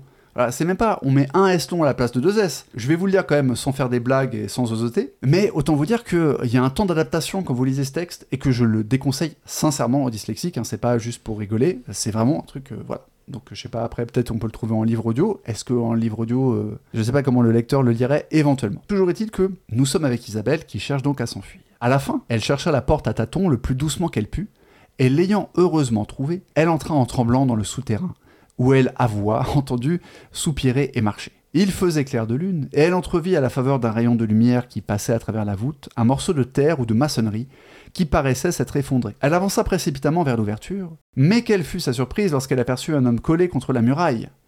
Point d'interrogation. Je sais pas, c'est parce que c'est quelle fut sa surprise. Du coup, il y a plein de moments où je me demandais est-ce que c'est une erreur, typographique ou est-ce que c'est comme l'absence de guillemets en fait. Du coup, on sait jamais, il n'y a pas de saut à la ligne non plus. Donc on, a un début de dialogue et on comprend après que c'était un début de dialogue ou que c'était la répartie de l'autre personne. C'est parfois un peu dur à suivre. Après, on s'habitue, hein. l'histoire est assez simple, etc. Bref, revenons à Isabelle qui cherche le souterrain. À cette vue, elle jeta un grand cri, ne doutant point que ce fut l'ombre de Conrad, donc son frère, euh, son, futur mari mort quand même. Hein. La figure s'avança et lui dit d'un ton humble et fourni Ne craignez point, madame, je n'ai pas dessein de vous nuire. Isabelle, encouragée par les paroles et le ton de voix de l'inconnu, et réfléchissant que ce pouvait être le même qui avait ouvert la porte, Monsieur, lui dit-elle, qui que vous soyez, ayez pitié d'une infortunée princesse, qui est sur le bord de l'abîme. Aidez-moi à me sauver de ce funeste château, où je vais d'en peu être malheureuse pour jamais. Hélas, reprit l'étranger, en quoi puis-je vous être utile? Je suis prêt à périr pour vous défendre, mais je ne conçois point le château, et ne fais moi-même, pardon, ne sais moi-même comment en sortir. Aidez-moi seulement, reprit Isabelle, à trouver une trappe qui doit être ici près. C'est le plus grand service que vous puissiez me rendre, car je n'ai pas une minute à perdre. En achevant ces mots, elle sonda le pavé et pria l'inconnu de voir s'il ne trouverait pas une plaque de cuivre 6, euh, lisse, lisse, pardon. Voilà, donc on a un L et deux S11, c'est un peu bizarre à lire visuellement. S'il ne trouvera pas une plaque de cuivre lisse enchâssée dans une pierre. C'est là, lui dit-elle, où est la serrure, et je sais la façon de l'ouvrir. Je suis sauvé si je la trouve. Sinon, hélas, généreux inconnu, généreuse inconnue, pardon, je crains de vous avoir enveloppé dans mon malheur. Manfred vous soupçonnera d'avoir favorisé ma fuite, et vous sacrifiera à mon ressentiment. Je sais très peu, je pardon, je fais très peu cas de ma vie, reprit l'inconnu et je m'estimerais heureux de la perdre, si je puis vous délivrer de la tyrannie. Généreux étranger, lui dit Isabelle, comment reconnaîtra... Hein Comment reconnaîtrai-je hein, les obligations que je vous ai? Voilà. Donc c'est ce genre d'écriture. Je disais médiéval, euh, je sais pas si ça fait sens, mais ça imite un style médiéval. Et donc on va avoir, je disais, c'est un peu un soap opéra parce que il y a plein de rebondissements dans l'histoire, et je trouve d'ailleurs que c'est très dynamique. En fait, il y a des moments un peu agaçants où les personnages font durer les dialogues parce qu'ils refusent de se croire, parce qu'ils doutent, parce qu'ils font répéter. Ça ressemble un peu à un artifice dramatique. Je pense même pas que ça soit pensé comme un artifice pour rallonger la durée du texte, mais c'est juste pour montrer leurs hésitations, les doutes, etc. Mais il se passe tout le temps un truc, franchement, je peux le dire, je me suis pas ennuyé en lisant le texte. Théodore va être réattrapé par Manfred, il va être réemprisonné, il va passer la nuit au château. Manfred va voir un tableau d'un de, ses ancêtres. Euh, l'ancêtre va sortir du tableau et l'emmener au fond d'un couloir dans une chambre. Mais quand il voudra rentrer dans la chambre à la suite du spectre, la porte sera fermée par quelque magie. Les serviteurs vont le voir et lui dire Oh mon dieu, on a vu un géant. Donc je vous la fais courte, il y a un, un certain nombre de phénomènes paranormaux qui se passent. On va avoir un spectre, enfin plusieurs spectres en fait. Le spectre qui sort du tableau, un spectre en, en qui est le spectre d'un ermite qu'un autre chevalier a rencontré, des chevaliers vont venir masquer sans révéler leur identité, mais dire qu'ils représentent la famille des parents d'Isabelle et qu'ils veulent la récupérer, etc. En gros, à la fin, euh, c'est un drame. Donc je spoil, hein, euh, désolé, je spoil un truc qui date de plus de 300 ans. Euh, oui, non, pas tout à fait. 260, 240, un truc comme ça. À la fin, on comprend que les chevaliers, en fait, c'était le père d'Isabelle qui était venu, mais qui était anonyme. Euh, elle s'enfuit dans une caverne, Théodore défend la caverne, il se bat contre le chevalier, il blesse le chevalier, mais c'est son père, mais Théodore, quel brave garçon. En fait, ce serait le fils du moine du couvent, parce que le moine, avant d'être moine, en fait, il était noble. Donc Théodore, il a du sang noble et on comprend. C'est pour ça qu'il est aussi galant avec les femmes en général. Et je dis avec les femmes parce que quand il va rencontrer Mathilde, la sœur de Conrad, ils vont tomber amoureux l'un de l'autre. Ils vont vivre une grande passion. Il y aura un petit triangle amoureux à un moment où Isabelle se demande Mais attends, mais Mathilde, elle, veut pécho Théodore, c'est quoi que c'est comment? Mais elle va se sacrifier, elle va, comprendre qu'il s'aime d'une grande passion noble et machin. Sauf qu'à la fin, Manfred, qui cherche par tous les moyens, après quelques hésitations, des fois il reprend un peu sa lucidité, mais au final, il veut quand même épouser sa ex-future euh, belle-fille. Et euh, pris de jalousie machin, il fait éruption dans le couvent où Mathilde est en train de parler avec Théodore et il sort un poignard croyant que c'est Isabelle qui le trompe machin. Il poignarde sa fille, toujours aussi pieuse, toujours aussi vertueuse. Théodore, bien sûr, est pris par la passion, euh, c'est pas, le terme, euh, le transport. Il est pris par le transport devant tant d'un tel drame. Et au final, le château s'effondre à 80%. Parce que c'est la malédiction, parce qu'en fait on ah apprend que Manfred avait en quelque sorte usurpé ses terres. Parce qu'un de ses ancêtres servait la famille originale qui avait le château. Euh, c'était la famille d'Alphonse le Bon ou Alphonse le Juste. Voilà, c'était pas Alphonse d'Otrante, voilà, il s'appelait pas comme ça. Et pendant les croisades, donc on revient à cette thématique des gens qui partent en croisade, l'ancêtre de Manfred qui servait aux côtés du noble original l'a empoisonné, machin, a menti sur le testament, donc en gros, voilà, il y a une histoire de c'était pas vraiment sa propriété. Et au final, Théodore se marie avec Isabelle, parce que d'abord il veut pas, parce qu'il est amoureux de Mathilde, et en fait, il comprend, et c'est quasiment les toutes dernières lignes du roman, dont certains critiques à l'époque ont dit que ça leur avait fait verser une larme. Il comprend que seul, il pour... oh, c'est bien de faire des enfants, c'est bien d'avoir une famille pour préserver la lignée, mais que seule une épouse qui connaît sa tristesse pourra le rendre heureux, en tout cas être une bonne épouse. Et comme Isabelle connaît sa tristesse parce qu'elle était proche de Mathilde et qu'elle connaît la passion qu'avait Théodore pour Mathilde et qu'elle connaît le drame, tout ça, tout ça de cette famille où le père a tué la fille, eh bien ils se marient. Donc c'est une fin douce amère avec donc du surnaturel, des souterrains, des châteaux qui s'effondrent, etc., des cavernes, des ermites, des révélations, voilà. Ok, oui, effectivement. Euh, je, comprends pourquoi du coup on retrouve après tous ces éléments-là dans le roman gothique, parce que là, effectivement, on a tout. Euh. On a tout, et je vous propose un petit mot de l'auteur euh, qui explique son intention. Alors, un truc assez remarquable quand même, c'est qu'à l'origine, quand le roman est sorti, il a été présenté euh, alors je vais vous traduire ça vite fait parce que c'est le wiki anglais, mais donc c'était soi-disant la traduction d'un manuscrit écrit à Naples en 1529 et qui aurait été récemment découvert dans la bibliothèque d'une ancienne famille catholique du nord de l'Angleterre. Et donc le texte était signé d'un traducteur, donc c'était un, pseudonyme, mais euh, Walpole l'avait signé avec un pseudonyme en disant en fait moi je suis le traducteur, on a retrouvé ce truc et moi je voulais traduire en anglais. Ce qui est assez marrant, c'est que du coup, face au succès du truc, il a fini par révéler, et c'est la préface que vous trouverez d'ailleurs sur Wikisource, il a révélé que bah non, enfin il l'avait écrit quoi, c'est une création originale. Et du coup, en fait, euh, une partie des critiques qui avaient d'abord été euh, absolument euh, positives sur le roman ont commencé à s'en détourner, à le dédaigner, à le rabaisser, à le qualifier d'absurde, de fiction romantique, d'immoral, bref. C'est assez marrant de voir les gens qui, qui changent leur fusil d'épaule, juste parce qu'ils sont vexés d'avoir été trompés en fait. Et euh, ça m'a fait noter que le projet Blair Witch n'avait rien inventé en termes de marketing. Parce que finalement, après le fan footage, ou plutôt avant le fan footage, le fan manuscript. Donc, que nous dit Horace au sujet de son entreprise? Il nous dit Rien n'est si difficile que de consigner ensemble les deux genres de romans, je veux dire l'ancien et le moderne. Dans le premier, tout n'est qu'imagination et défaut de vraisemblance. Dans le second, on ne s'attache qu'à la nature et on imite quelquefois, on limite quelquefois avec assez de succès. Il ne manque pas d'invention, mais l'imagination se trouve gênée parce qu'on s'attache trop scrupuleusement aux circonstances ordinaires de la vie. En gros, là, il est en train de dépeindre une opposition entre, alors, on dirait pas la fantaisie, mais euh, je sais même pas en fait, à quoi il fait par l'ancien roman, parce que là je, pense directement aux mythologies, au fantastique, euh, qui n'est pas du fantastique parce que ça fait partie de la nature. Donc opposition entre cet ancien roman et le naturalisme en fait. Et donc en fait, il nous dit qu'il a, euh, il dit, l'auteur s'est efforcé de concilier les deux genres. Et au passage, il y a une petite balle perdue pour une célébrité française de l'époque des Lumières. Non, dit Voltaire dans son édition de Corneille, ce mélange de gravité et de bouffonnerie est insupportable. Voltaire est un homme d'esprit, mais il s'en faut beaucoup pour qu'il en ait autant que Shakespeare. Ça tire à balles Soldat à terre Une dernière remarque sur ce château, il y a des gens, enfin il y a un mec qui est cité, je crois, sur Wikipédia, sur le wiki anglophone, qui est spécialisé dans un angle, disons, LGBT euh, du gothique, je crois, spécialement du gothique, qui a vu un sous-texte homosexuel dans Le Château d'Autrante. Je vois Audrey qui fait des grimaces. Perso, je vois pas. C'est-à-dire, qui a un sous-texte, qui n'est même pas un sous-texte sexuel? Je vais parler du casque géant, mais l'armée de la famille d'Isabelle, quand elle arrive, ils amènent une épée géante qui est tenue par plusieurs centaines de soldats. Donc, ok, chacun veut voir sa grosse épée, tout ça, tout ça. Mais j'ai pas vu de sous-texte. Ok, le sous-texte du beau-père incestueux, totalement, parce qu'il veut épouser ça, c'est même pas un sous-texte. Le mec te dit, euh, je vais me taper ma bru. Mon fils est mort il y a moins de 24 heures, je vais me taper ma bru. On a connu des deuils qui sont plus longs. non, mais c'est entre Isabelle et Mathilde. Ah, ce sous-texte-là. En tout cas, de ce que tu m'as raconté, moi, c'est pour ça que je le, c'est comme ça que je le comprends. Le fait qu'elle lui dise non, non, mais euh, ne, prends pas le voile, euh, c'est plutôt prends les voiles avec moi. Ok, d'accord.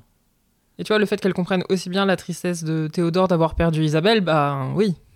Ah. C'est parce qu'elle aussi, elle l'a perdu. Euh, d'avoir perdu Mathilde, pardon. Ok. parce, qu'elle aussi, elle l'a perdu, ouais. Ok, parce qu'il y a tout un passage où en fait, on a l'impression qu'elle est jalouse de Mathilde, parce que elles, ont toutes les deux rencontré Théodore à des moments différents de l'intrigue, et donc, même si à la base Isabelle n'était pas spécialement attirée par Théodore, on comprend qu'elle se dit ah mais euh, peut-être il kiffe Mathilde ce garçon, et ça, ça la titille. Mais moi, je l'interprétais comme j'étais pas spécialement intéressé, mais maintenant que je vois qu'il est intéressé par une autre, j'aimerais qu'il soit intéressé par moi, tu vois, la compétition intrasexuelle euh, de base, quoi. Ouais, moi je pense qu'en fait, elle est juste jalouse de, de Théodore, que Mathilde s'y intéresse. D'accord. Ok, ça fait sens. Ça fait sens. Et toujours dans le, la famille du gothique, je voudrais vous parler un petit peu de la chute de la maison Usher d'Edgar Allan Poe. Pourquoi? Bah, Déjà parce que c'est une influence énorme chez Lovecraft, voilà, on va pas se mentir et aussi parce que Edgar Allan Poe est plus ou moins affilié, alors du coup, à la fin du gothique, parce que c'est pas encore du néo, c'est du post-gothique, c'est la fin du gothique. C'est quelle année euh euh, La chute de la maison Usher, c'est 1838. C'est rédigé en tout cas en 1838. Ouais, donc on est encore sur le roman gothique, on est sur la, le début du déclin. C'est ça. Mais on y est encore. Mais il y a plusieurs éléments qui m'ont intéressé dans cette, euh, histoire. Alors, je prends pas la peine de vous la résumer parce que c'est extrêmement connu. Moi, j'ai eu euh, à lire les histoires extraordinaires ou les nouvelles histoires extraordinaires de Poe au collège. Donc, je pense que vous connaissez un peu le principe de la chute de la maison Usher. C'est assez euh, straightforward. Un mec, le narrateur, nous dit qu'il a été invité par un pote d'enfance, ce qui est déjà un peu une figure Lovecraftienne. J'ai reçu une missive d'un de mes amis que j'ai pas vu depuis 15 ans, mais il me dit qu'il faut que je vienne parce qu'il y a un truc très grave qui est en train de se passer. C'est complètement proto-Lovecraftien. Il arrive, il y a donc cette maison, il ne reste qu'un frère et une sœur qui sont les héritiers d'une maison, et pour le coup, le titre est un spoil, puisque effectivement à la fin la maison s'effondre. voilà. Donc on est un petit peu sur du foreshadowing, euh, mais il y a quelques éléments assez intéressants. D'abord, il y a l'anthropomorphisation des bâtiments. Quand le narrateur arrive, c'est vraiment le tout début de la nouvelle, il nous dit qu'il regarde la maison Usher devant lui, et il dit Je regardais le tableau placé devant moi, et rien qu'à voir la maison et la perspective caractéristique de ce domaine, les murs qui avaient froid, les fenêtres semblables à des yeux distraits. Je finis pas la, citation, hein. plus loin, il dit des fenêtres semblables à des yeux sans pensée. Donc yeux distraits, yeux sans pensée, mais moi ce que j'ai préféré, c'est les murs qui avaient froid. Il aurait dit des murs froids, on se dit ah bah la maison est pas hospitalière. on imagine les petits murs qui grelottent un petit peu, tu vois, ils, ont froid et tout. Et c'est une technique euh, littéraire qui va être utilisée par Lovecraft, qui est déjà utilisée un petit peu dans l'alchimiste. Je sais pas si tu l'as remarqué. Alors ça me dit quelque chose, là j'ai plus la citation exacte en tête, mais euh, oui, oui, ça me, ça me dit quelque chose. C'est au tout début, vraiment là encore c'est le premier paragraphe, quand Lovecraft, enfin quand le narrateur, Antoine, décrit le domaine de la famille, d'ailleurs c'est vraiment décrit de façon très... Euh, c'est presque épique. C'était une place qui n'avait jamais été euh, prise, etc. Et il dit en fait, au sujet du château. Its lofty battlement a frowned down upon the wide and rugged countryside about. David Camus, dans l'édition Nemos, le traduit par dominait. Le, les hauts remparts du domaine dominaient la campagne alentour. Sauf que frown upon, en anglais, ça a trois significations différentes, enfin deux surtout, qui sont liées aux sourcils, puisque c'est froncer les sourcils, to frown, et c'est aussi euh, regarder d'un regard méprisant, euh, dédaigneux. Alors bien sûr, on peut s'en servir pour comme l'a fait le traducteur pour dire, euh, et c'est ce que fait le phrase aussi, pour dire c'était au-dessus techniquement, voilà. Tu lèves les sourcils et tu regardes quelqu'un de haut, en fait. Mais du coup, il y a une polysémie dans l'expression originale frown down upon, froncer les sourcils au-dessus de la campagne, qu'il n'y a pas dans la traduction française, en fait. Et ça, voilà, typiquement, c'est la personnification et le Fraft le refera dans d'autres moments. Euh, là encore, dans la nouvelle Le Terrible Vieillard, si je dis pas de bêtises. Mais voilà, donc on a cette anthropomorphisation des, bâtiments chez Edgar Allan Poe. Et je voulais mentionner au passage que même si là c'est une technique littéraire, en fait c'est un truc qui n'est pas le propre de la littérature gothique parce que c'est un truc qu'on trouve dans certaines cultures tout simplement. Je pense à des cultures africaines, je vais pas détailler, rassurez-vous, hein, on va pas trop digresser, mais euh, je vous donne trois euh, ethnies qui sont toutes situées au Cameroun d'ailleurs, les Podokwo, les Muktele et les Bamileke, euh, qui considèrent que leurs maisons ont un ventre. Et j'ai été chercher ces exemples parce que je me rappelais de mes vieux jours de cours d'anthropologie qu'on m'avait parlé euh, de gens qui désignent la porte de la, de la maison, de la hutte, euh, de la maison terre battue, peu importe, qu'on désigne la porte comme une bouche. Mais je retrouvais pas l'ethnie, donc j'ai fait des petites recherches très rapides hein, sur l'anthropomorphisme en Afrique, et je vous ai trouvé ces trois petits exemples. Je mettrai un lien dans la description, alors ça sera pas dispo peut-être sur la description YouTube, parce qu'il y a une histoire de lien externe, machin, Euh, ça finira par être dispo, mais si vous écoutez la version audio sur YouTube, il faudra peut-être aller euh, creuser sur le site euh, de Lovecraft Therapy. Mais dans les notes du podcast, dans la description du podcast, des versions purement audio sur vos applis de podcast préférés, il y aura un lien vers un article de ResearchGate si vous voulez creuser un petit peu euh, le sujet. Et l'autre raison pour laquelle je voulais, vous parler de la nouvelle d'Edgar Allan Poe, c'est déjà parce qu'il y a cette idée de dégénérescence d'une lignée qui va être récurrente dans l'œuvre de Lovecraft et qui est déjà un peu présente dans l'alchimiste en fait. Parce que Totalement. c'est le dernier de sa lignée. On, on raconte pas l'histoire d'Hollande là, donc c'est un petit peu C'est le dernier de sa lignée, et puis surtout, il aurait pas dû vivre aussi vieux, donc. euh, il aurait pas dû vivre aussi vieux, et surtout quand il l'apprend, parce qu'on va, on va quand même raconter ce début de l'histoire. Donc, le narrateur a 90 ans, mais il nous explique que à l'âge de ses 21 ans, son serviteur, Pierre, lui a donné une lettre, une missive, qui se passe de génération en génération, et la missive raconte comment, à l'époque du comte Henri, il y avait parmi les paysans qui vivaient autour du château, un personnage appelé Michel le Mauvais, très versé dans les arcades. Je précise Michel le Mauvais en français, hein, en français dans le texte. Et le frère précise vie evil, voilà, pour les gens qui n'avaient pas de dictionnaire euh, anglais-français à l'époque, ce qui peut se comprendre, n'est-ce pas? Et donc Michel le Mauvais était euh, soupçonné d'être versé dans les arts occultes, et il avait un fils, surnommé Charles le Sorcier, qui était lui-même versé dans les arts occultes. Et un jour, le fils de Henri le Comte, Godfrey en version originale, euh, F-R-E-Y, Godefroy était donc porté disparu. Euh, le comte, visiblement aussi impulsif que le Manfred de l'histoire du château d'Otrante, fait éruption euh, chez euh, Mauvais et son fils. Euh, Il y a Mauvais qui est près d'un bouillon, d'un bouillon, pardon, d'un chaudron qui bouillait violemment, nous dit Lovecraft. J'ai beaucoup aimé l'utilisation de l'adverbe violently. Il était violently boiling. Tu vois, ça, ça boue violemment. Ça, c'est- Je savais pas qu'il y avait des trucs qui bouillaient violemment. Enfin, moi, ça m'a ça m'a fait rire. T'as jamais fait bouillir de l'huile? Ah, ok, je plaide coupable. On voit qu'il fait la cuisine. Et donc, sans plus de procès, Henri euh, tue Michel le Mauvais. C'est très rapide. On- C'est. On, on va y revenir. Bah, enfin, on, est un peu décousu, j'espère que vous nous pardonnerez.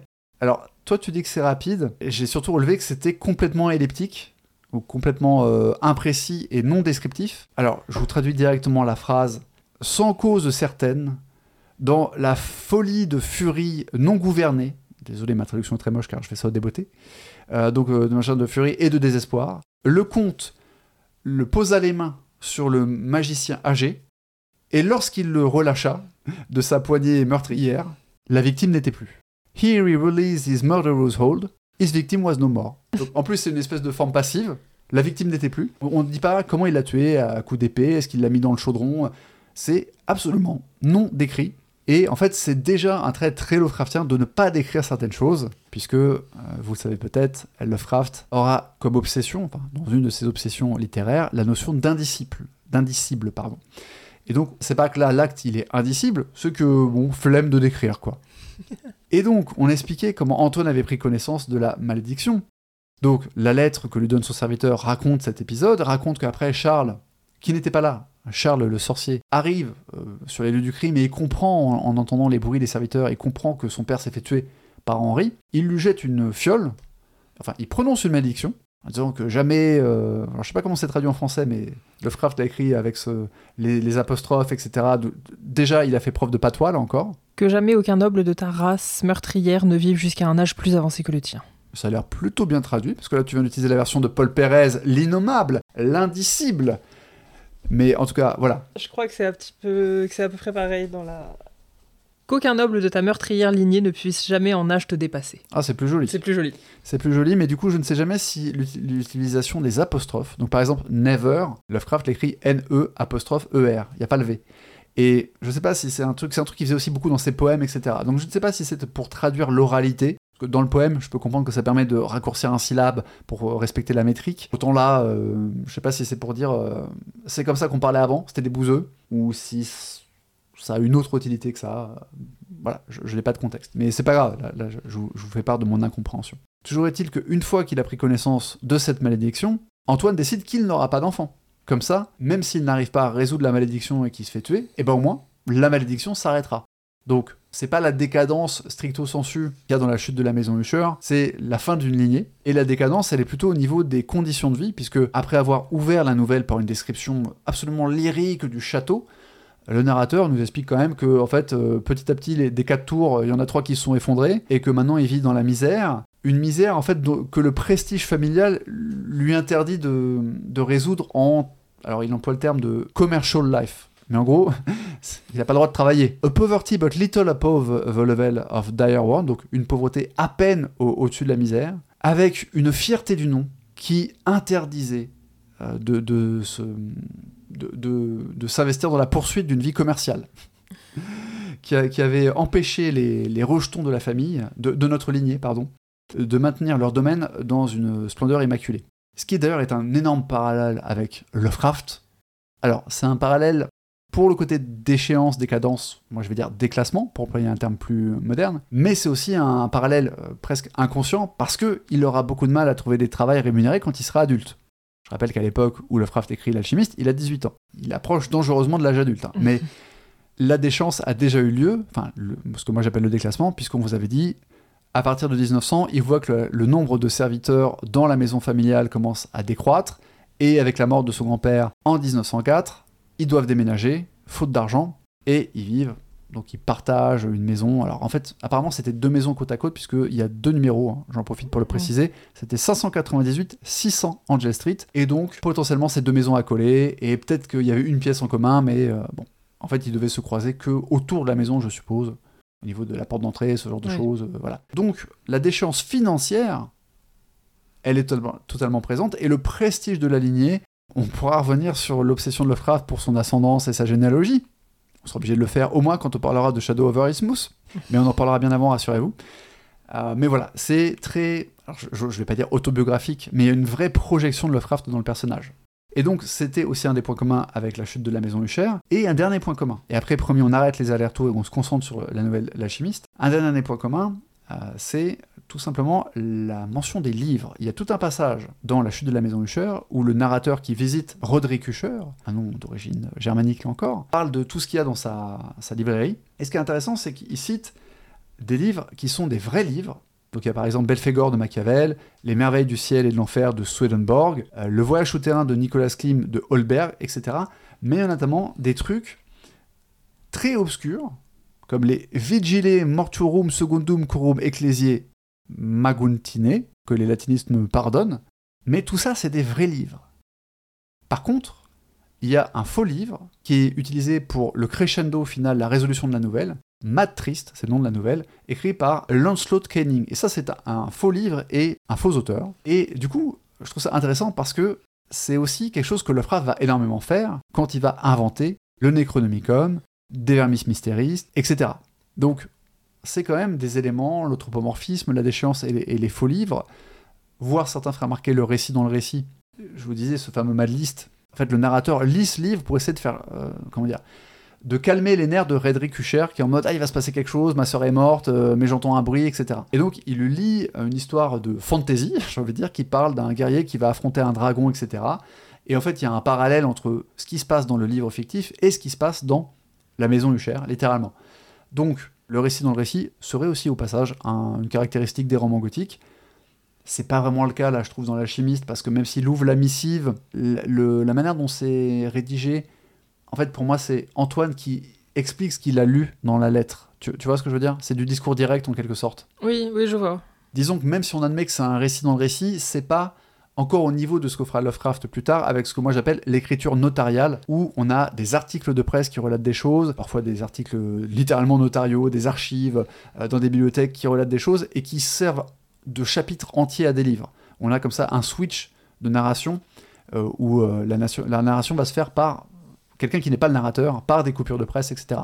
Donc là, on va dire que Lovecraft, il s'échauffe. Mais c'était donc intéressant pour toutes ces raisons de vous parler de la chute de la maison Usher, qui est à la fois un roman gothique, mais aussi une des œuvres préférées de Lovecraft, puisque Lovecraft a été amené plus tard dans sa vie à faire des, petites sélections d'œuvres, d'accord? Il va donner son top 10 en quelque sorte, en 1929 et ensuite en 1934, en discutant notamment avec Auguste Derlet, et il mentionnera parmi ses œuvres préférées La chute de la maison Usher d'Edgar Allan Poe, aux côtés de plusieurs romans de Arthur Machen, on en parlera, euh, de The Willows de Algernon Blackwood, de The House of Sound de MP Shield, je connais pas cet auteur, et du signe jaune de Robert Chambers, euh, le signe jaune étant ayant été depuis utilisé dans plein de médias, et notamment dans True Detective, par exemple, ou dans le jeu vidéo Signalis. Bref, c'est important de parler de la chute de la maison Usher, dans le cadre de ce petit, cette petite contextualisation sur la littérature gothique, et son impact sur l'alchimiste, dont le setup est gothique, avec ce château, ce château d'une famille française. Donc en plus, on est sur le, le fait de choisir un,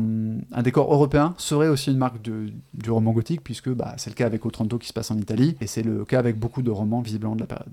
Bah, comme c'est une inspiration médiévale, ça peut pas trop aller s'inspirer, euh, se, passer aux États-Unis. Euh, eh, vu leur Effectivement, c'est évident maintenant que j'y pense. Et ça allait pas non plus se passer en Chine. Et eh oui, effectivement.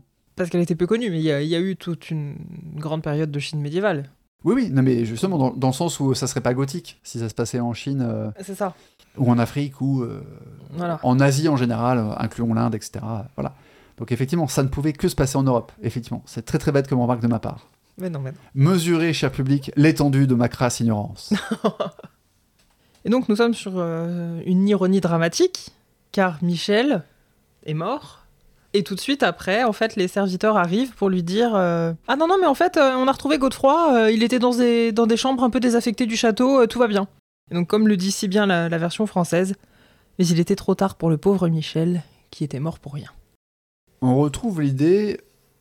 J'ai fait une petite blague sur la passion du comte Henri. Et pas d'ailleurs que le joueur de tennis sur le comte était très colérique, mais je digresse. La passion du comte Henri et la passion de Manfred, le côté impulsif, qui n'arrive pas justement à contrôler ses passions et qui fait des mauvais choix, très clairement. Euh, donc c'est encore une figure un peu gothique. C'est-à-dire qu'il y a quelque chose de dramatique dans le sens, la prophétie, enfin, ou la malédiction, dans le cas présent, ne sort pas de nulle part, elle sort d'un crime commis par le passé, parce que un truc intéressant qui n'est pas vraiment explicité, enfin, disons qu'il y a une ambivalence au sujet de, des méchants. Mais pour ça, il faut, il faut qu'on vous spoil la suite de l'alchimiste. Donc en fait, Suite à ce crime euh, complètement gratuit. gratuit, voilà, c'est ça, la famille est maudite par Charles le sorcier qui arrive après que son père ait été tué. Il jette une fiole à Henri, qui meurt euh, sur le coup, il disparaît dans la forêt, et depuis, tous les enfants de la famille meurent. Il faut que je retrouve mes notes parce qu'en fait mes notes sont sur téléphone, donc évidemment c'est pas super top top pour naviguer, mais euh, de mémoire, le fils d'Henri, Godefroy, meurt d'une flèche. Ensuite, on a un autre dont je n'ai pas retenu le prénom, qui est retrouvé mort dans un champ, on ne sait pas comment, et le suivant, donc j'ai un doute sur le prénom aussi, décidément c'est embêtant, meurt noyé dans les douves du château. Voilà, donc on a quatre exemples de morts, et puis après, bah, en 600 ans, vous imaginez bien qu'il y a eu pléthore d'héritiers qui sont tous morts à l'âge de 32 ans. Donc, le narrateur, une fois qu'il est mis au courant de la malédiction par son serviteur Pierre, en fait, il se met à euh, lire des grimoires, etc. il, cherche des trucs, il essaie de comprendre. Parce qu'il se dit, eh ben, comment est-ce que cette malédiction, elle, fonctionne? Il a grandi seul, et du coup, il n'avait comme pour seule compagnie les livres. Voilà, c'est marrant, hein c'est bizarre. Aucun rapport avec Howard Philip Lovecraft. Aucun. Bah non, là, le personnage, il est orphelin dès la naissance. Effectivement, c'est une petite différence. Parce que son père est mort quelques mois avant sa naissance et sa mère en le mettant au monde. Donc, euh, non, non, vraiment, aucun rapport. Euh. Je, je, ne vois pas ce que tu veux dire. Je ne vois pas ce que tu veux insinuer par là. Voilà. Et donc, il est versé dans l'occulte, et comme il est versé dans l'occulte, il se dit bah, je vais trouver comment fonctionne la malédiction, parce que peut-être comme ça, je vais trouver une solution. Et puis en fait, il trouve rien. Et à force de chercher, il finit par se dire c'est pas possible. En fait, ça doit être un, vrai truc, ça doit être les héritiers de Charles le Sorcier qui font exprès de venir tuer mes ancêtres, enfin tuer les gens de ma famille. Et c'est vachement intéressant comme pattern, parce qu'en fait, il ne trouve rien. Le narrateur nous dit, bah en fait, j'ai j'ai trouvé que Charles n'avait pas d'héritier, et donc j'en suis revenu aux explications paranormales, ça doit être une malédiction. Ce qui est remarquable parce que c'est presque le cheminement inverse que feront beaucoup de personnages Lovecraftiens, si c'est pas la quasi-totalité, puisque les personnages de Lovecraft sont, dans les romans ultérieurs en tout cas, extrêmement rationalistes, et sont dans le déni jusqu'à la dernière minute en fait, face à l'horreur cosmique qu'ils rencontrent, face aux monstres, aux créatures, euh, envie de dire aux sortilèges qu'ils rencontrent. Et là c'est l'inverse. Le mec croit dès le départ à l'occulte, et à un moment en fait il se dit mais non mais c'est pas possible. Ça, ça doit être rationnel en fait. Ça doit être rationnel, et euh, finalement il refuse de croire le rationnel, et il se met à chercher une explication. Et donc, le personnage, une fois que son serviteur est mort, il se retrouve seul dans les ruines du château. Et d'ailleurs, c'est assez intéressant comment il est décrit, puisqu'il il est décrit comme The Last Human Creature. Creature, pardon, j'ai très mal prononcé. C'est un détail, hein, parce que c'est la dernière créature humaine. Mais je trouve ça remarquable, en fait, qu'ils disent pas le dernier homme ou le dernier humain, et qu'ils disent la dernière créature humaine, parce que du coup, l'emploi du mot créature nous pose un peu le narrateur comme une sorte de monstre, ou comme ayant une sorte d'incohérence avec les monstres. Et en fait, cette inhumanité potentielle de l'humain qui est le protagoniste, ou le narrateur, c'est un truc qu'on va retrouver puissance 1000 chez Lovecraft, dans certaines de ses œuvres majeures. Par exemple, au hasard, Shadow over Innsmouth. Je ne sais pas pourquoi je reviens toujours à cette nouvelle, c'est extraordinaire. Et donc, il erre dans les châteaux et dans le château. Et alors là, c'est full gothique, puisque on nous explique que il, va dans des zones abandonnées de la demeure avec des toiles d'araignées, des chauves-souris aux ailes osseuses. Donc là, c'est en mode ouais bon, Dracula est sorti 9 ans avant, 11 ans avant, pardon. Euh, c'est bon. Voilà. Il a lu Dracula, c'est forcé. Euh, ne mentionne pas du tout, d'ailleurs, le rapport de Lovecraft à Bram Stoker, en tout cas à ce stade-là de la biographie. Mais moi, ça me paraît évident. Enfin, là, c'est du gothique. On dirait presque. euh, Oui, alors c'est Frankenstein, quoi. Mais ça, fait film de la Hammer. Je veux dire, les, les toiles d'araignée, les chauves-souris. Et donc, il s'aventure dans un souterrain, sous une des tours. Euh, sous ce terrain a abouti à une impasse. Le mur, un mur euh, humide. Il rebrouche chemin. Il voit une trappe qui s'ouvre avec un anneau. Il soulève la trappe. Il met sa torche. C'est obscur, etc. Il descend une volée de marche. Ça dure très très longtemps. Il arrive dans un autre souterrain qui débouche lui aussi, au bout de très longtemps, sur une porte en chêne qu'il n'arrive pas à ouvrir. Tiens, un souterrain comme dans le château d'Entrante, c'est bizarre. Quel hasard. Quel hasard, exactement. Et n'arrivant pas à ouvrir la, la- la porte, il rebrouche chemin, et là, il entend la porte qui s'ouvre. Et on a encore quelque chose de très Lovecraftien, qui est euh, l'invocation de l'indicible, puisque le narrateur nous dit à ce moment-là My immediate sensations are incapable of analysis. Hein, donc littéralement, mes sensations immédiates sont incapables d'analyse. Encore, traduction barbare, je sais pas comment c'est traduit dans les VF officiels. On est donc dans ce truc proto-Lovecraftien où il va nous dire c'est indicible, je peux pas vous décrire ce que je ressens, mais on voit que c'est encore juste proto ou crypto-Lovecraftien parce qu'il se contredit juste après. Puisqu'il dit To be confronted in a place as thoroughly deserted. Donc être confronté dans une pièce, dans un endroit aussi désert euh, que ce vieux château, avec l'évidence d'une présence d'un homme ou d'un esprit, produced in my brain a horror of the most acute description. Donc produisit dans mon esprit une horreur à la description la plus pertinente, la plus perçante. Donc si ton horreur est perçante, tes sensations immédiates, tu les analyses, c'est l'horreur. Enfin, je, je, je comprends pas en fait. Il est confus. Faut pas lui en vouloir. Et effectivement, la porte s'ouvre. Pourquoi? Parce qu'une figure, j'allais dire encapuchonnée, désolé, c'est l'habitude, mais non, elle n'est pas vraiment encapuchonnée, elle a juste un skull cap, ce qui est en fait un bonnet, ou ce qu'on appelle aujourd'hui un dourac dans le milieu du rap. Donc cette silhouette encapuchonnée, qui n'a pas de capuche, euh, surgit. Alors la description est vraiment, euh, pour le coup, on flirte avec l'horreur, parce que c'est une silhouette très ridée, aux yeux noirs, en. Alors les yeux noirs, hein, il y avait déjà ça dans Beast in the Cave. Voilà, qui a l'air tout petit dans ses vêtements, parce qu'elle a l'air de nager dans ses vêtements, elle a l'air squelettique. Et cette figure euh, lui, jette un regard haineux, sort une fiole, lui dit en gros euh, On massacre euh, tes ancêtres depuis 600 ans, ça va continuer avec toi. Et le protagoniste lui jette sa torche. Et la silhouette est bien embêtée parce que ses vêtements prennent feu. Et elle pousse un cri strident, puisque euh, Lovecraft emploie le verbe shriek, qui est quand même le terme anglais qu'on emploie pour euh, définir le chant de Danny Filth, le chanteur de Cradle of Filth, hein, si vous avez la ref. Et le narrateur donc décide de s'évanouir. Voilà. Il, il décide pas de s'évanouir. Oui, Lovecraft décide que son narrateur va s'évanouir. Mais ce que je veux dire, c'est que c'est, vous pouvez euh, sortir le compteur, on pourrait faire un jeu à boire. Par pitié, n'écoutez pas trop d'épisodes de Lovecraft Thérapie d'affilée, sinon, en tout cas, ne prenez pas la route après. Parce que ce sera le premier d'une très longue série de narrateurs et de protagonistes qui sont- ils vont s'évanouir dans les romans de Lovecraft. Le cri de terreur et de rage impuissante qui s'écha- qui s'échappa des lèvres du mourant dépassa en abomination ce que mes nerfs ébranlés pouvaient supporter. Et je m'écroulai sans connaissance sur le sol fangeux. Euh, L'histoire pourrait s'arrêter là parce que quand le narrateur se réveille, bah, la silhouette est morte. Il voit que euh, derrière la porte, il y avait une espèce de. un laboratoire d'alchimiste, c'est le terme qui est employé. Il voit d'ailleurs ce qui semble être des lingots d'or, mais il ne regarde pas, ça l'intéresse pas. Il voit les grimoires, etc. Et en ressortant, il voudrait éviter la silhouette, il voudrait ne pas y faire attention, mais la silhouette en fait n'est pas tout à fait morte. Elle grommelle des mots, euh, il comprend le mot Charles, il comprend le mot année, il comprend le mot malédiction, bon voilà. Euh, mais, euh, chose remarquable, je ne l'ai pas précisé, le narrateur ne comprend toujours pas comment fonctionne la malédiction.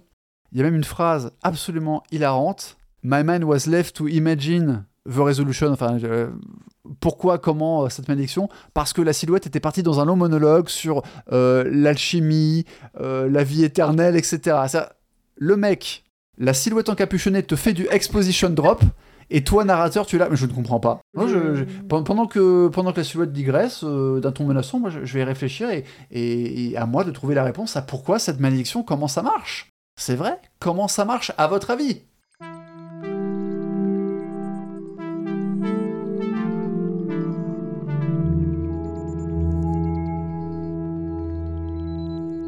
Donc, on a dit qu'il avait toujours pas compris. On a dit qu'en ressortant du cabinet d'alchimie, euh, il voyait la silhouette mourante qui, qui marmonnait, euh, voilà. Et finalement, il s'approche et la silhouette, dans un dernier euh, éclat de, vie, se redresse, le regarde dans les yeux, lui jette un regard euh, malveillant et lui dit Idiot Il shrieked, hein, toujours sur un son strident euh, digne de Cradle Filth. Ne peux-tu pas comprendre mon secret?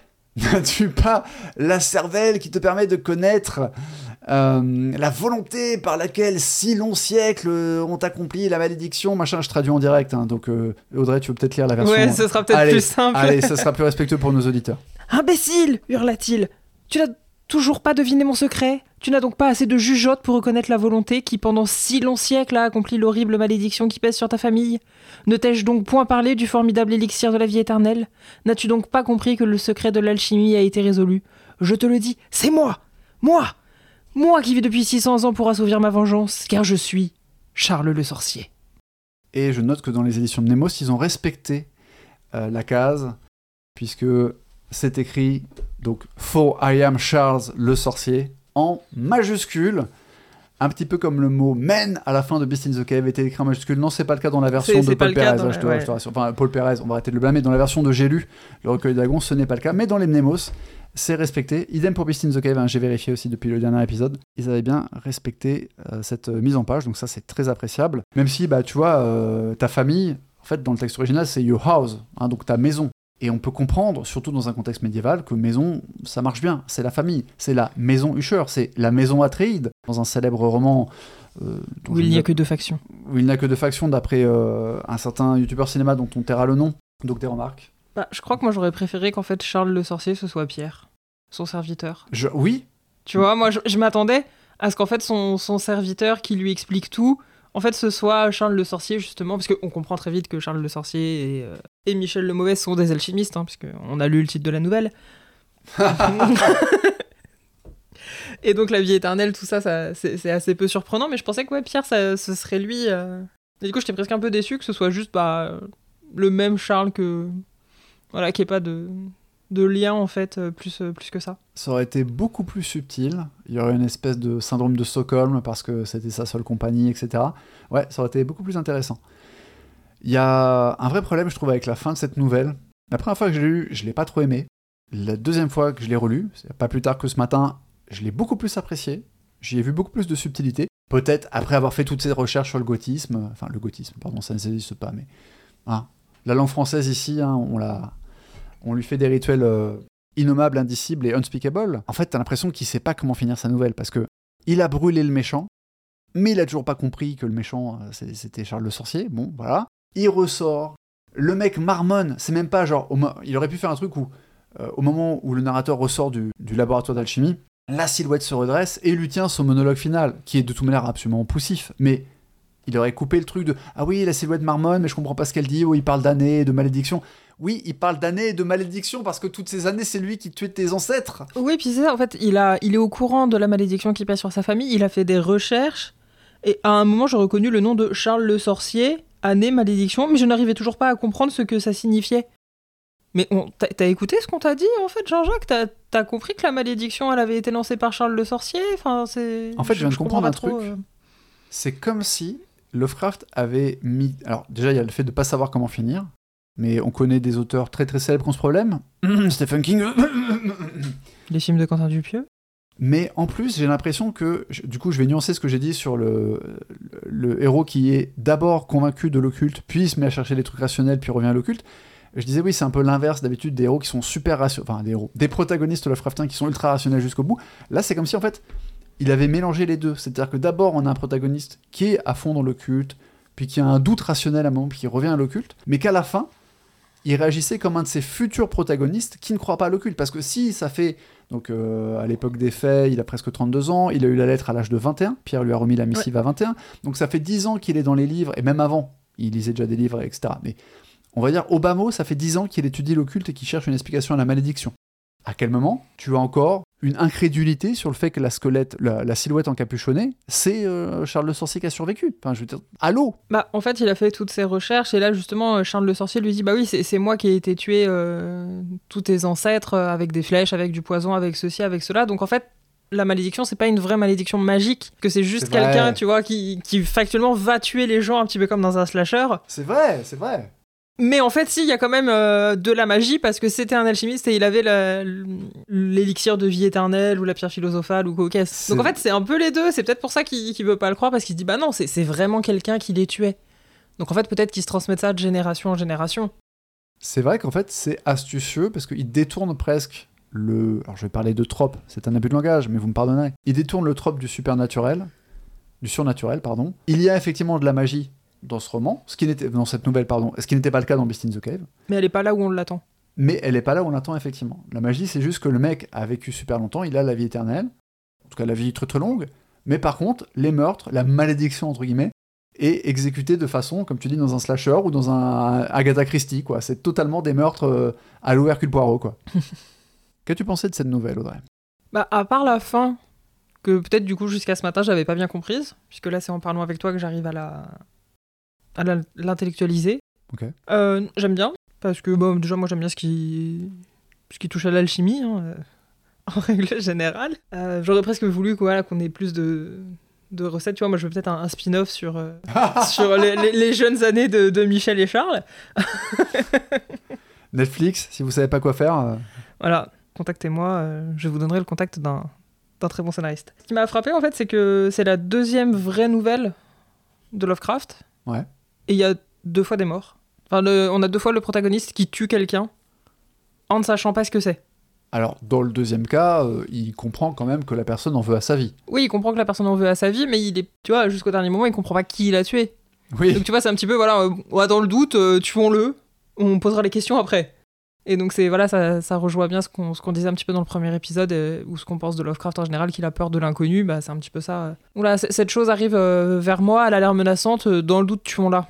Alors, il a peur de l'inconnu, mais il est depuis son plus jeune âge fasciné par le fantastique. Alors, j'emploie le mot pas au sens stricto sensu, parce que je sais que dès qu'on commence à parler de catégories, il y a Jean Wikipédia qui te dit oui, mais la science-fiction c'est un sous-domaine du fantastique. Oui, mais le fantastique c'est pas la fantaisie. Oui, mais le merveilleux, le réalisme merveilleux théorisé par je ne sais plus quelle critique sur la peinture. Ok, les gars, on va se calmer. Disons magie. Quid Euh, de la fantasy c'est juste que. Dédicace à Total Tracks, si un jour vous nous écoutez, les gars. Euh, donc en fait, on a dit au précédent épisode que euh, Lovecraft avait lu euh, Les Mille et Nuits, par exemple, et qu'il avait adoré cet univers. Bon, Les Mille et Nuits, Les Voyages de Simbad, il y a des créatures, c'est juste que c'est de la mythologie. Et dans toutes les mythologies, en fait, le magique, ce n'est pas du fantastique tel qu'on le définit aujourd'hui, nous, en littérature, en film, parce que la magie fait partie du monde, ça fait partie. Donc c'est c'est pas fantastique, c'est normal. C'est normal que euh, dans la Grèce antique, Zeus se transforme en animal régulièrement pour coucher avec toutes les filles de la planète. Voilà, c'est comme ça. On vous demande pas votre avis, c'est magique, mais c'est pas surnaturel. C'est comme ça. Donc, à ce niveau-là, on peut dire oui, bon, euh, le fantastique, machin.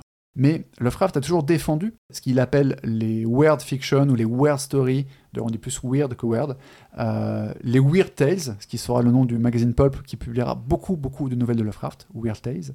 Et voilà, il a toujours été fan, peut-être, de par son goût de la mythologie. Moi, je fais le lien, je, me permets une petite euh, anecdote personnelle. Quand j'étais petit, mes parents m'ont offert des livres de mythologie. Donc j'ai eu une espèce de recueil de mythologie du monde. Il y avait des trucs euh, grecs, romains, africains. Et il y avait aussi, ils m'ont aussi offert l'Énéide, alors en version, euh, je pense, euh, facile à lire, hein. j'ai pas le contexte, je me rappelle plus exactement. Mais voilà, et moi, j'ai adoré la mythologie, j'ai adoré ces histoires de créatures, le cyclope, Ulysse, etc. Et bah, je fais partie des gens qui ont lu un petit peu de fantasy quand ils étaient ados. Alors je dis un petit peu, c'est pas ironique, parce que j'ai plus lu de SF, et je préfère largement la SF aujourd'hui. Mais mon oncle, qui m'a beaucoup mis à l'étrier, beaucoup mis le pied à l'étrier aussi du, fantastique et de la SF, m'a prêté un recueil de Conan, il avait aussi des comics de Conan, puisque Conan a été adapté en bande dessinée américaine. Et il y avait des trucs d'ailleurs super hardcore, euh, dont certains m'ont fait euh, faire des cauchemars. Et après euh, Conan, je lui ai ramené le tome et je lui ai dit Ouais, t'as pas la suite? Il m'a dit Non, tiens, lis ça. Il m'a donné Dune. Et l'ironie, c'est que j'étais super vexé qu'on me donne pas Conan. J'étais super déçu. J'ai commencé à lire Dune vraiment en mode un peu passif-agressif. Et c'est le livre que j'ai le plus lu dans ma vie, puisque j'ai lu cinq fois le, le, Dune en tant que tel et deux ou trois fois le cycle. Et je suis un, fan indécrottable du cycle de Dune, etc. Mais Toujours est-il que je pense qu'avoir un, être confronté au merveilleux, je vais appeler ça comme ça, le merveilleux à travers la mythologie, puisque certes, oui, pour les gens qui ont cette mythologie au premier degré, qui l'avaient à leur époque, c'est normal, c'est la vraie vie, où on pourra disserter est-ce que euh, les Romains et les Grecs, ou toutes les autres cultures du monde avaient conscience du côté allégorique, métaphorique des mythologies on s'en fout. Ce que je veux dire, c'est quand tu es un enfant occidental du XXe siècle ou du XXIe siècle, ou même du XIXe, et que tu lis ça, la mythologie telle que tu l'aperçois, c'est du merveilleux pour toi. C'est du fantastique, parce que c'est des choses qui n'existent pas dans le vrai monde. Donc, je pense que la mythologie, c'est un terrain très fertile pour préparer les gens à la fantaisie. Donc, par rapport à cette idée de la peur de l'étranger et de l'inconnu, ce n'est un secret pour personne que Lovecraft avait une tendance, disons, anthropophobe, sans parler de la tendance xénophobe, ça c'est un autre débat. Mais il semblerait que quand il marchait dans les rues de Providence, il n'avait pas forcément envie de rencontrer des gens, il relevait un peu son col, il regardait ses pieds, etc. Mais il y a aussi un j'allais dire une fascination, un, appétit, une passion pour le fantastique au sens très très large, mythologico-étrange. Euh, voilà, j'ai digressé là-dessus complètement euh, par rapport à ta mention sur la peur de l'inconnu. mais voilà, ça sort du cœur. Non, mais c'était intéressant du coup ce que tu disais sur la mythologie, puisque moi c'est quelque chose auquel j'ai été assez peu confronté. La première fois, je pense que j'y ai été confronté, c'est basiquement à l'école. Ok. Tu vois, peut-être ouais, dans, des dessins animés, euh, ça et là, mais ça me dit rien comme ça. On m'a pas fait lire de, de mythes, de contes et légendes. Et à l'heure actuelle, bah, vraiment la fantaisie, j'en lis très peu, parce que ça me, ça me saoule en fait. Donc il y, y, a quand même des trucs de fantaisie qui sont très très bien écrits. Euh. T'as un exemple à recommander là comme ça? Ouais, alors c'est un roman que je viens de lire et qui s'appelle euh, Daevabad, tome 1, La cité de laiton. Daevabad, c'est le nom du roman, c'est le Ouais, alors je sais pas comment on le prononce, hein, c'est D-A-E-V-A-B-A-D donc Abad, de Shannon Chakraborty. Et pour le coup, moi, ça me change euh, totalement de, du peu de fantaisie et de mythologie que j'ai pu lire, puisque là, du coup, ça se passe en, Égypte et en Turquie. Hmm. Et du coup, bah, c'est vraiment euh, des djinns, des démons euh, très impliqués dans, dans cette culture-là. Et c'est une, une mendiante, en gros, qui, qui vit au Caire, enfin, qui survit un peu comme elle peut en faisant de la, de la divination, en faisant un petit peu de guérisseuse. Et en, en faisant un exorcisme, en fait, elle va invoquer un démon. Ok.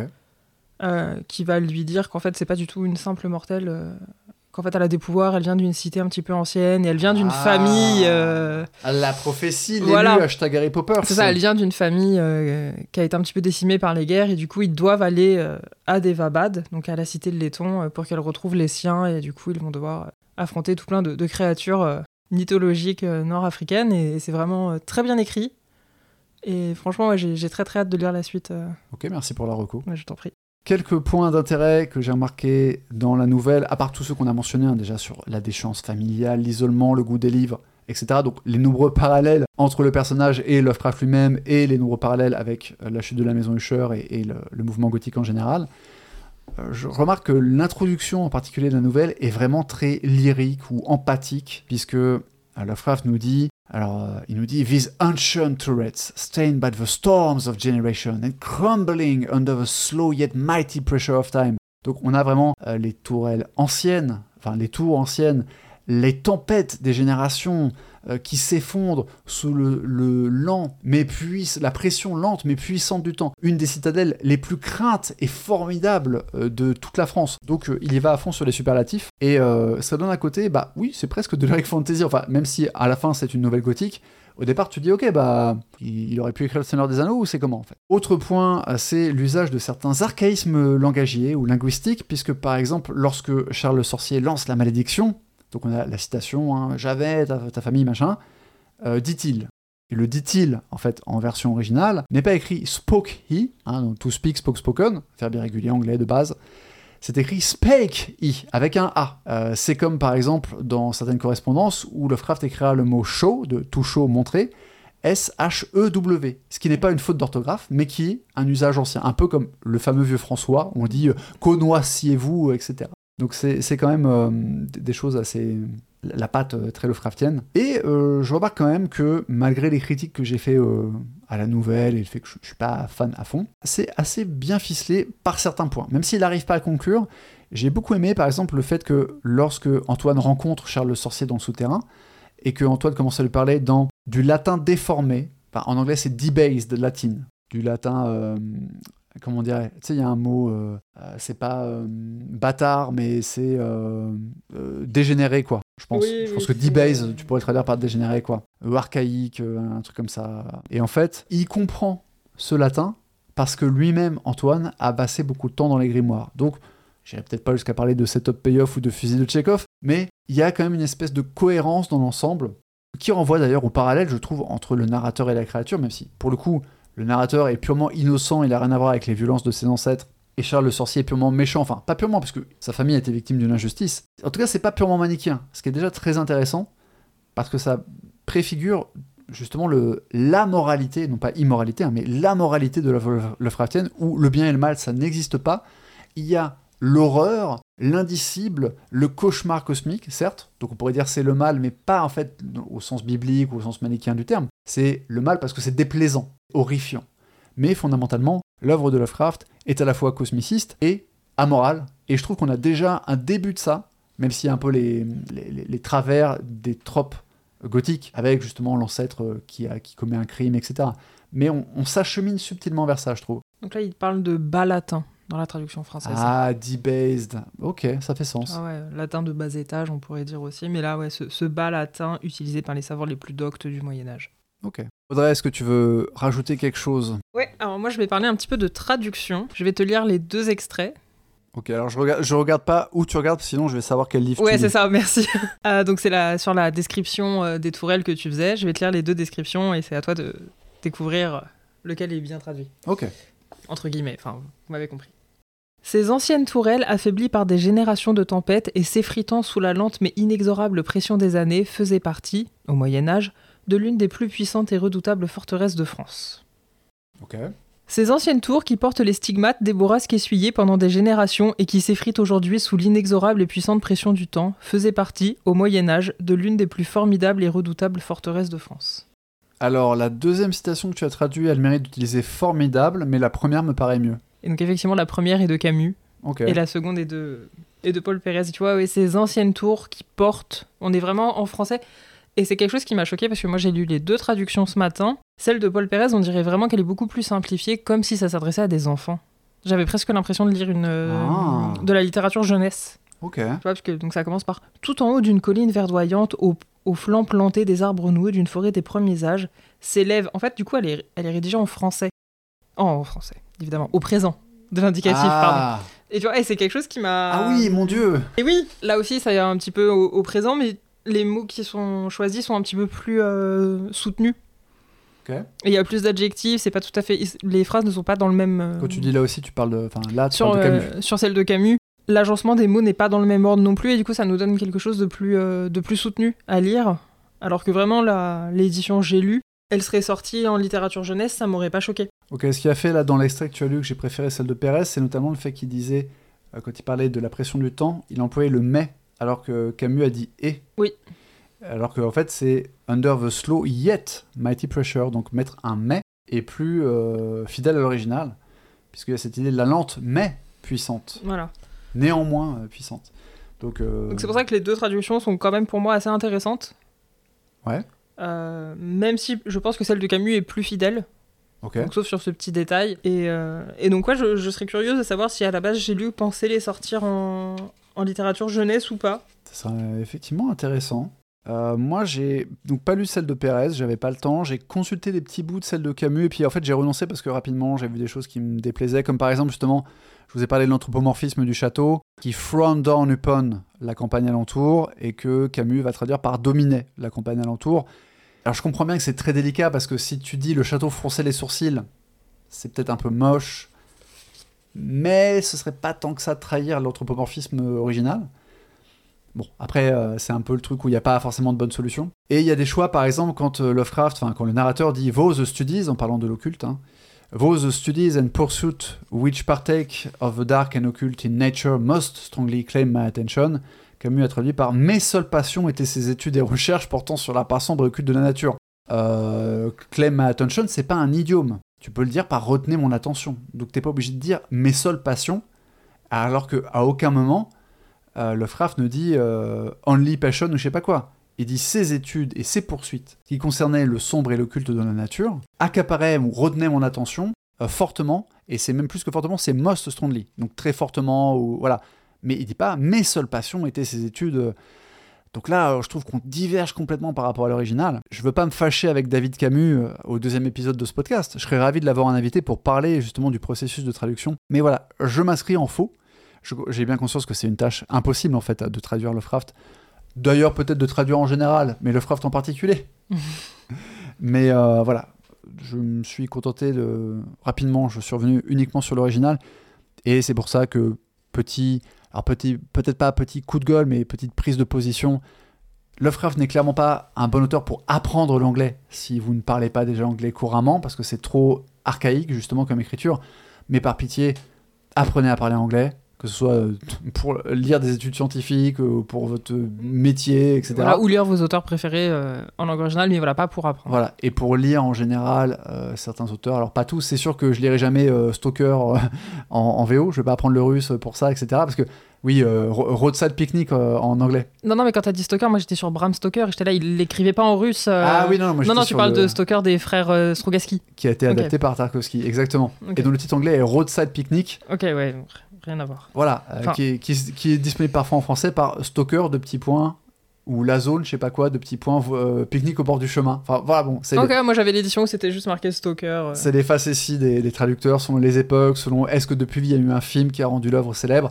Donc évidemment qu'il y a des choses, il y a des tas de choses qu'on pourra pas lire, notamment parce que pour lire de la littérature en VO, il faut un niveau de langue qui n'est pas juste celui qui permet d'écouter YouTube ou de regarder des films avec les sous-titres, c'est sûr. Mais euh, voilà, quand vous pouvez le faire, franchement faites-le. Et d'ailleurs, si je vous recommande un bouquin pour apprendre l'anglais ou augmenter votre niveau d'anglais littéraire, c'est Harry Potter, parce que comme ça commence comme du pur jeunesse et que ça se complexifie, c'est un très bon tremplin de progression pour passer d'un anglais simple euh, vers un anglais de plus en plus complexe. Et en général, c'est en plus, sur le cas d'Harry Potter, c'est des histoires que vous connaissez parce que soit vous les avez déjà lues en français, soit vous avez vu les films, et du coup vous savez un petit peu de quoi ça parle, vous connaissez les personnages, donc vous n'allez pas être totalement perdu. Et surtout qu'en plus, entre la version française et la version anglaise, la majorité des sorts restent traduits de la même manière. Enfin, euh, Ouais, vu que c'est du latin. euh, voilà. Il y a quelques modifications par-ci par-là, mais en plus ils sont indiqués en italique, donc vous comprenez que c'est des mots étrangers ou magiques.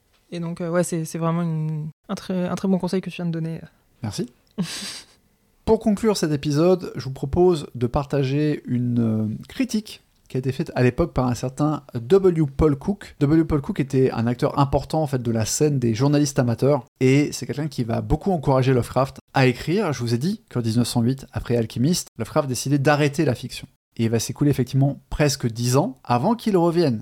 Dans le prochain épisode, on parlera de la nouvelle The Tomb, qui est sortie en 1917, enfin qui a été même écrit en 1917. Donc c'est un énorme gap, et Paul Cook fera partie des gens qui seront, si ce n'est dithyrambiques, en tout cas très positifs au sujet de Lovecraft, et en particulier de la nouvelle Alchimiste. Et donc, euh, je voulais euh, vous lire sa critique, que je trouve intéressante parce qu'elle met en fait en comparaison Beast in the Cave et The Alchemist.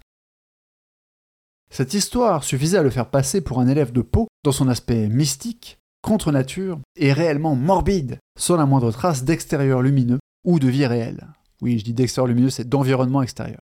Sa deuxième histoire, Beast in the Cave, publiée dans le Vagrant, était très inférieure à tous égards, même en ce qui concerne son cadre moderne, et peut être considéré comme un inconvénient dans le cas de M. Lovecraft. La caractéristique remarquable de ce très léger effort était l'habilité avec laquelle une atmosphère était créée. Qu'est-ce que tu penses de cette nouvelle, enfin de cette critique, Audrey? Oh, J'ai trouvé un peu pompeuse. Je sais pas, euh, je sais pas exactement euh, ce qui me fait dire ça, mais ouais, je me suis dit oui, c'est vraiment un critique qui parle, quoi. Oui, et pour le coup, ça vient pas de ma traduction, parce que j'essaie toujours d'être très fidèle au texte anglais, quand je traduis Lovecraft par exemple, et donc je rends compte du côté pompeux. Par exemple, chez Lovecraft, il y a une passion pour les adverbes dont on a encore à peine vu l'ébauche, hein, mais vous allez voir qu'il y a passion adverbe, passion adverbe, passion adverbe. Mais euh, du coup, même quand il fait dans sa correspondance, des fois il a des formules comme ça. Comme il était un peu précieux sur le point de vue de l'écriture, ça se ressent. Et je préfère être fidèle, quitte à ce que ça soit un peu moche en français, euh, parce que du coup, bah, même si c'est précieux en anglais, au moins c'est la volonté originelle de l'auteur. Et le, raffinement, euh, ouais, il est pompeux, il a mis trois adverbes, mais c'est un choix et ça peut avoir une, certaine couleur, une certaine patte. Une fois que tu traduis en français, en plus tu perds l'authenticité et t'as plus que le côté lourd. Donc non, non, je pense que clairement ce... c'est peut-être parce qu'il était dans la presse amateur et que du coup il y a ce truc, ah on est des journalistes amateurs mais on est des journalistes, donc on est dans on, les on essaie d'avoir les vrais codes. Voilà, on essaie d'avoir les vrais codes, on essaye de, de, parler de façon un peu pompeuse pour se donner de la légitimité ou parce qu'on veut péter plus haut que ses fesses, peut-être, j'en sais rien. Alors oui, peut-être vous avez besoin d'une petite précision. En fait, quand Cook euh, parle de la deuxième nouvelle, la deuxième histoire de, Lovecraft comme étant Beast in the Cave, c'est parce qu'en fait Beast in the Cave a été publié après The Alchemist. Et donc ouais, c'est une, une, critique que je trouve un petit peu pompeuse. Et je suis pas totalement d'accord non plus euh, avec ce qu'il en dit. Euh. je trouve pas que ce soit particulièrement une fascination pour le morbide ou quoi. Ok. Après ouais, sur le côté Poe, ça fait très longtemps que j'ai pas lu Poe et j'en ai pas lu beaucoup parce que c'est pas un style qui m'a plu plus que ça parce que comme tout le monde le sait, je suis une fausse gothique. Du coup, je ne voudrais pas euh, parler de la, de la paternité euh, ou de la filiation entre les deux œuvres. Alors, sur Poe, on sait que Lovecraft était absolument fan de Poe. Il a même fait une. Euh, alors, Lovecraft a écrit un essai, je crois que c'était en, 27, en tout cas entre 25 et 27. Il a écrit un essai sur l'horreur surnaturelle dans la littérature. Et il parle de Poe, notamment il parle de la chute de la maison Usher, etc.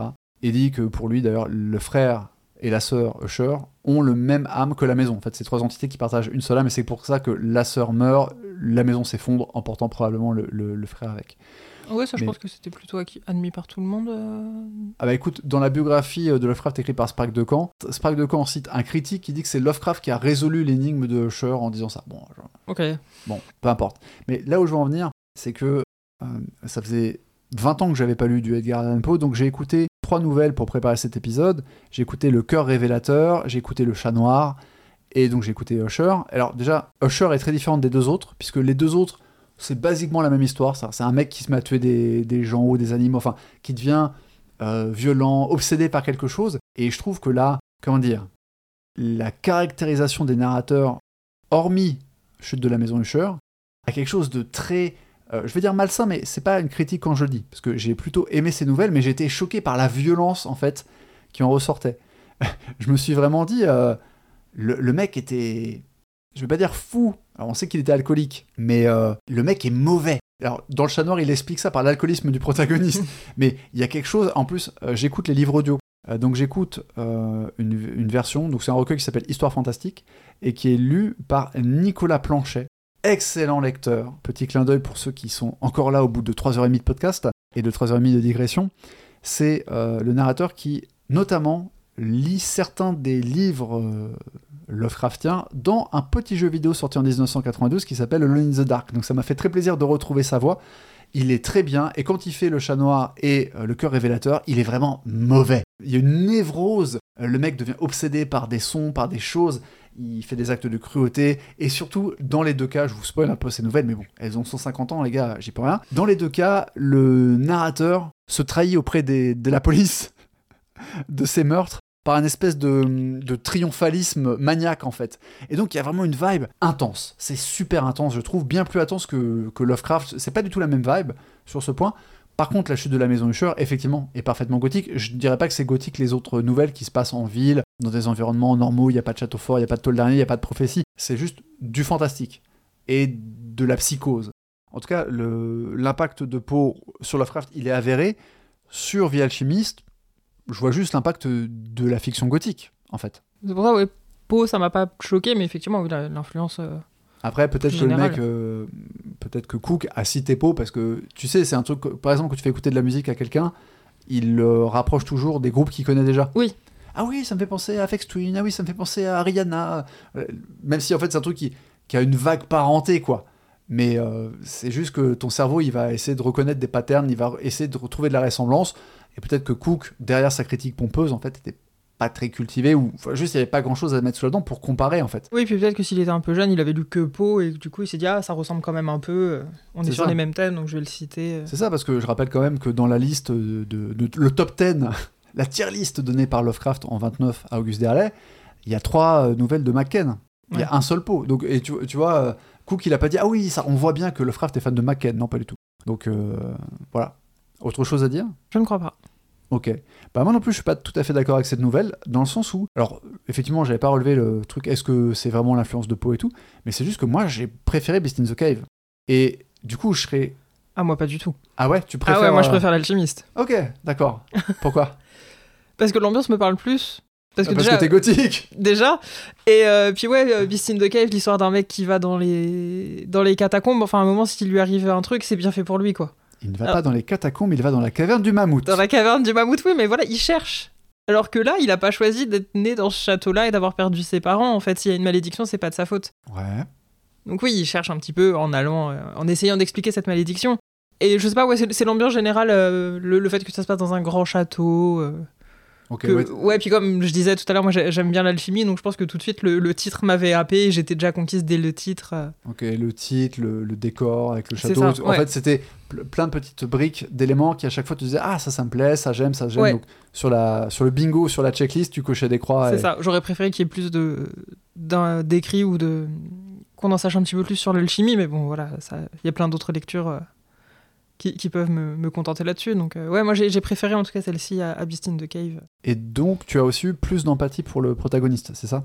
Parce qu'il n'avait pas choisi ce qui lui arrivait, parce que Ouais, peut-être. Alors, j'ai pas beaucoup non plus d'empathie pour lui parce que euh, bon bah il a déjà 90 ans. euh, Enfin voilà. Quand il nous raconte ça, bah on sait que du coup il s'en est sorti, donc ça, ça empêche aussi un petit peu d'avoir de l'empathie puisqu'on sait qu'il va rien lui arriver de grave. c'est vrai. Mais euh, mais voilà, c'est pour tous ces petits- pour tous ces petits détails que ouais, moi j'ai préféré l'alchimiste à celui de Paolo Coelho.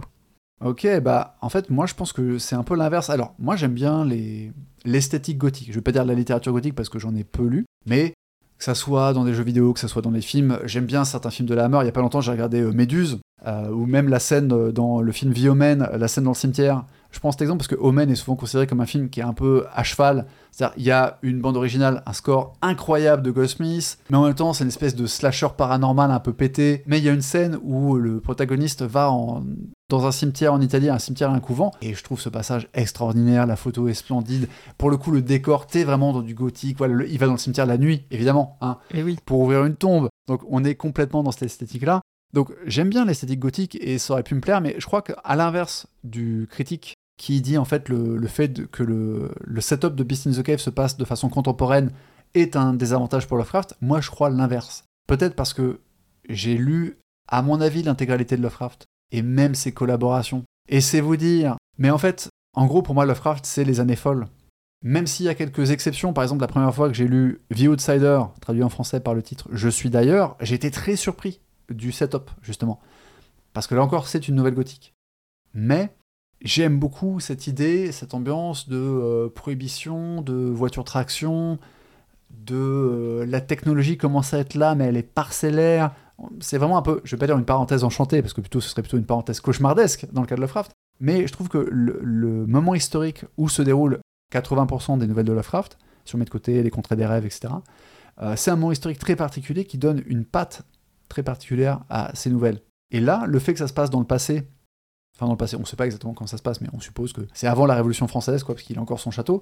Bah, en fait, il y a un truc où, si je veux lire de la fantasy, et c'est d'ailleurs pour ça que je déteste Kadat, euh, je le précise, voilà, j'ai spoilé pour les fans, je déteste la quête onirique de Kadat l'inconnu. Peut-être que je vais changer d'avis en le relisant pour le podcast, mais Déjà, ça part dans tous les sens, et d'ailleurs, c'est une œuvre qui n'était pas destinée à être publiée. hein. C'est un truc que Lovecraft a écrit pour s'entraîner. Mais j'ai l'impression de voir Lovecraft qui fait du Donjon et Dragon. Et si je veux du Donjon et Dragon, bah, j'appelle mon pote Assina et on fait une partie de Donjon Dragon et il me masterise un truc et c'est cool, quoi.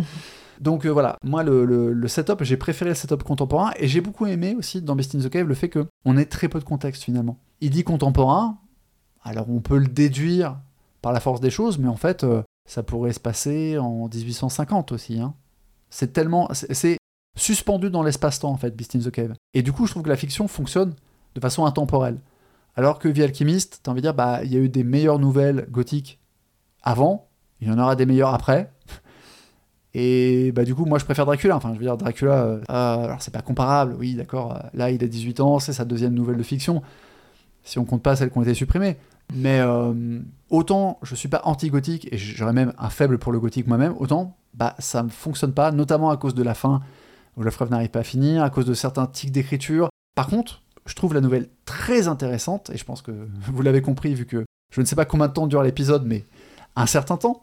Euh, je trouve la nouvelle très intéressante pour tout ce qu'elle dit de Lovecraft, de ses futurs tics d'écriture et pour comprendre son œuvre, c'est vraiment séminal et je pense que ça en dit pour le coup un peu plus sur Lovecraft que Beast in the Cave, où finalement le seul élément un peu de projection de Lovecraft dans le protagoniste dans Beast in the Cave, c'est qu'il a beaucoup étudié la philosophie et qu'il ne compte pas du coup stresser d'être perdu avant de fi- finalement devenir hystérique et de stresser d'être perdu. Voilà. Merci de nous avoir écoutés. On espère que ça vous a plu. À bientôt pour le prochain épisode, qui sera La Tombe, je crois, The Tombe. Exactement, The Tombe pour l'épisode 3, suivi de Dagon pour l'épisode 4. Donc on va commencer à rentrer vraiment dans le Lovecraft que j'aime. Et du coup, bah, pour ne pas manquer l'épisode 3 consacré à la tombe, vous pouvez vous abonner. Vous pouvez aussi euh, préparer la, nouvelle dans un coin pour être prêt à la relire. J'annoncerai la préparation ou la sortie de l'épisode sur nos différents réseaux sociaux. Vous pouvez d'ailleurs nous suivre sur Instagram, sur Twitter. Dans l'onglet communauté de YouTube, s'il y a des gens que ça intéresse. Ouais, je pense qu'on n'a pas encore accès à l'onglet communauté parce qu'on n'a pas assez d'abonnés. Mais par contre, vous pouvez vous abonner à la chaîne YouTube si ça vous intéresse d'avoir une version audio, mais dans votre player YouTube, parce qu'il y aura que des images d'illustration, hein, donc euh, voilà. Mais l'avantage de YouTube, c'est que vous pouvez laisser un petit commentaire. De toute façon, on est disponible sur toutes les plateformes de podcast, donc le plus simple, c'est de vous abonner. Apple Podcast, Google Podcast, même si ça va disparaître, Spotify, Podcast Addict. Je vous fais pas la liste, c'est simple. On est partout, sauf sur SoundCloud, parce que, sérieusement, qui écoute des podcasts sur SoundCloud en 2023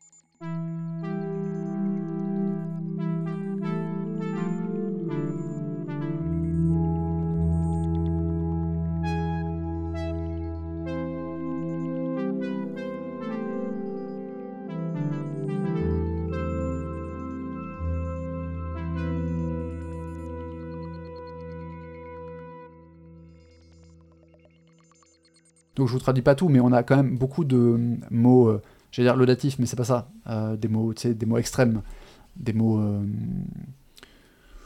euh, bon, euh, des- des- Oui, laudatif. ouais, laudatif. Je vais vérifier la définition. mais Non, parce que pour moi, laudatif, c'est quand c'est positif. Mais euh, j'ai un doute. Ah, peut-être- Superlatif, du coup? Oui, putain. Allez, on recommence. C'est latif, mais avec une cape. Ouais.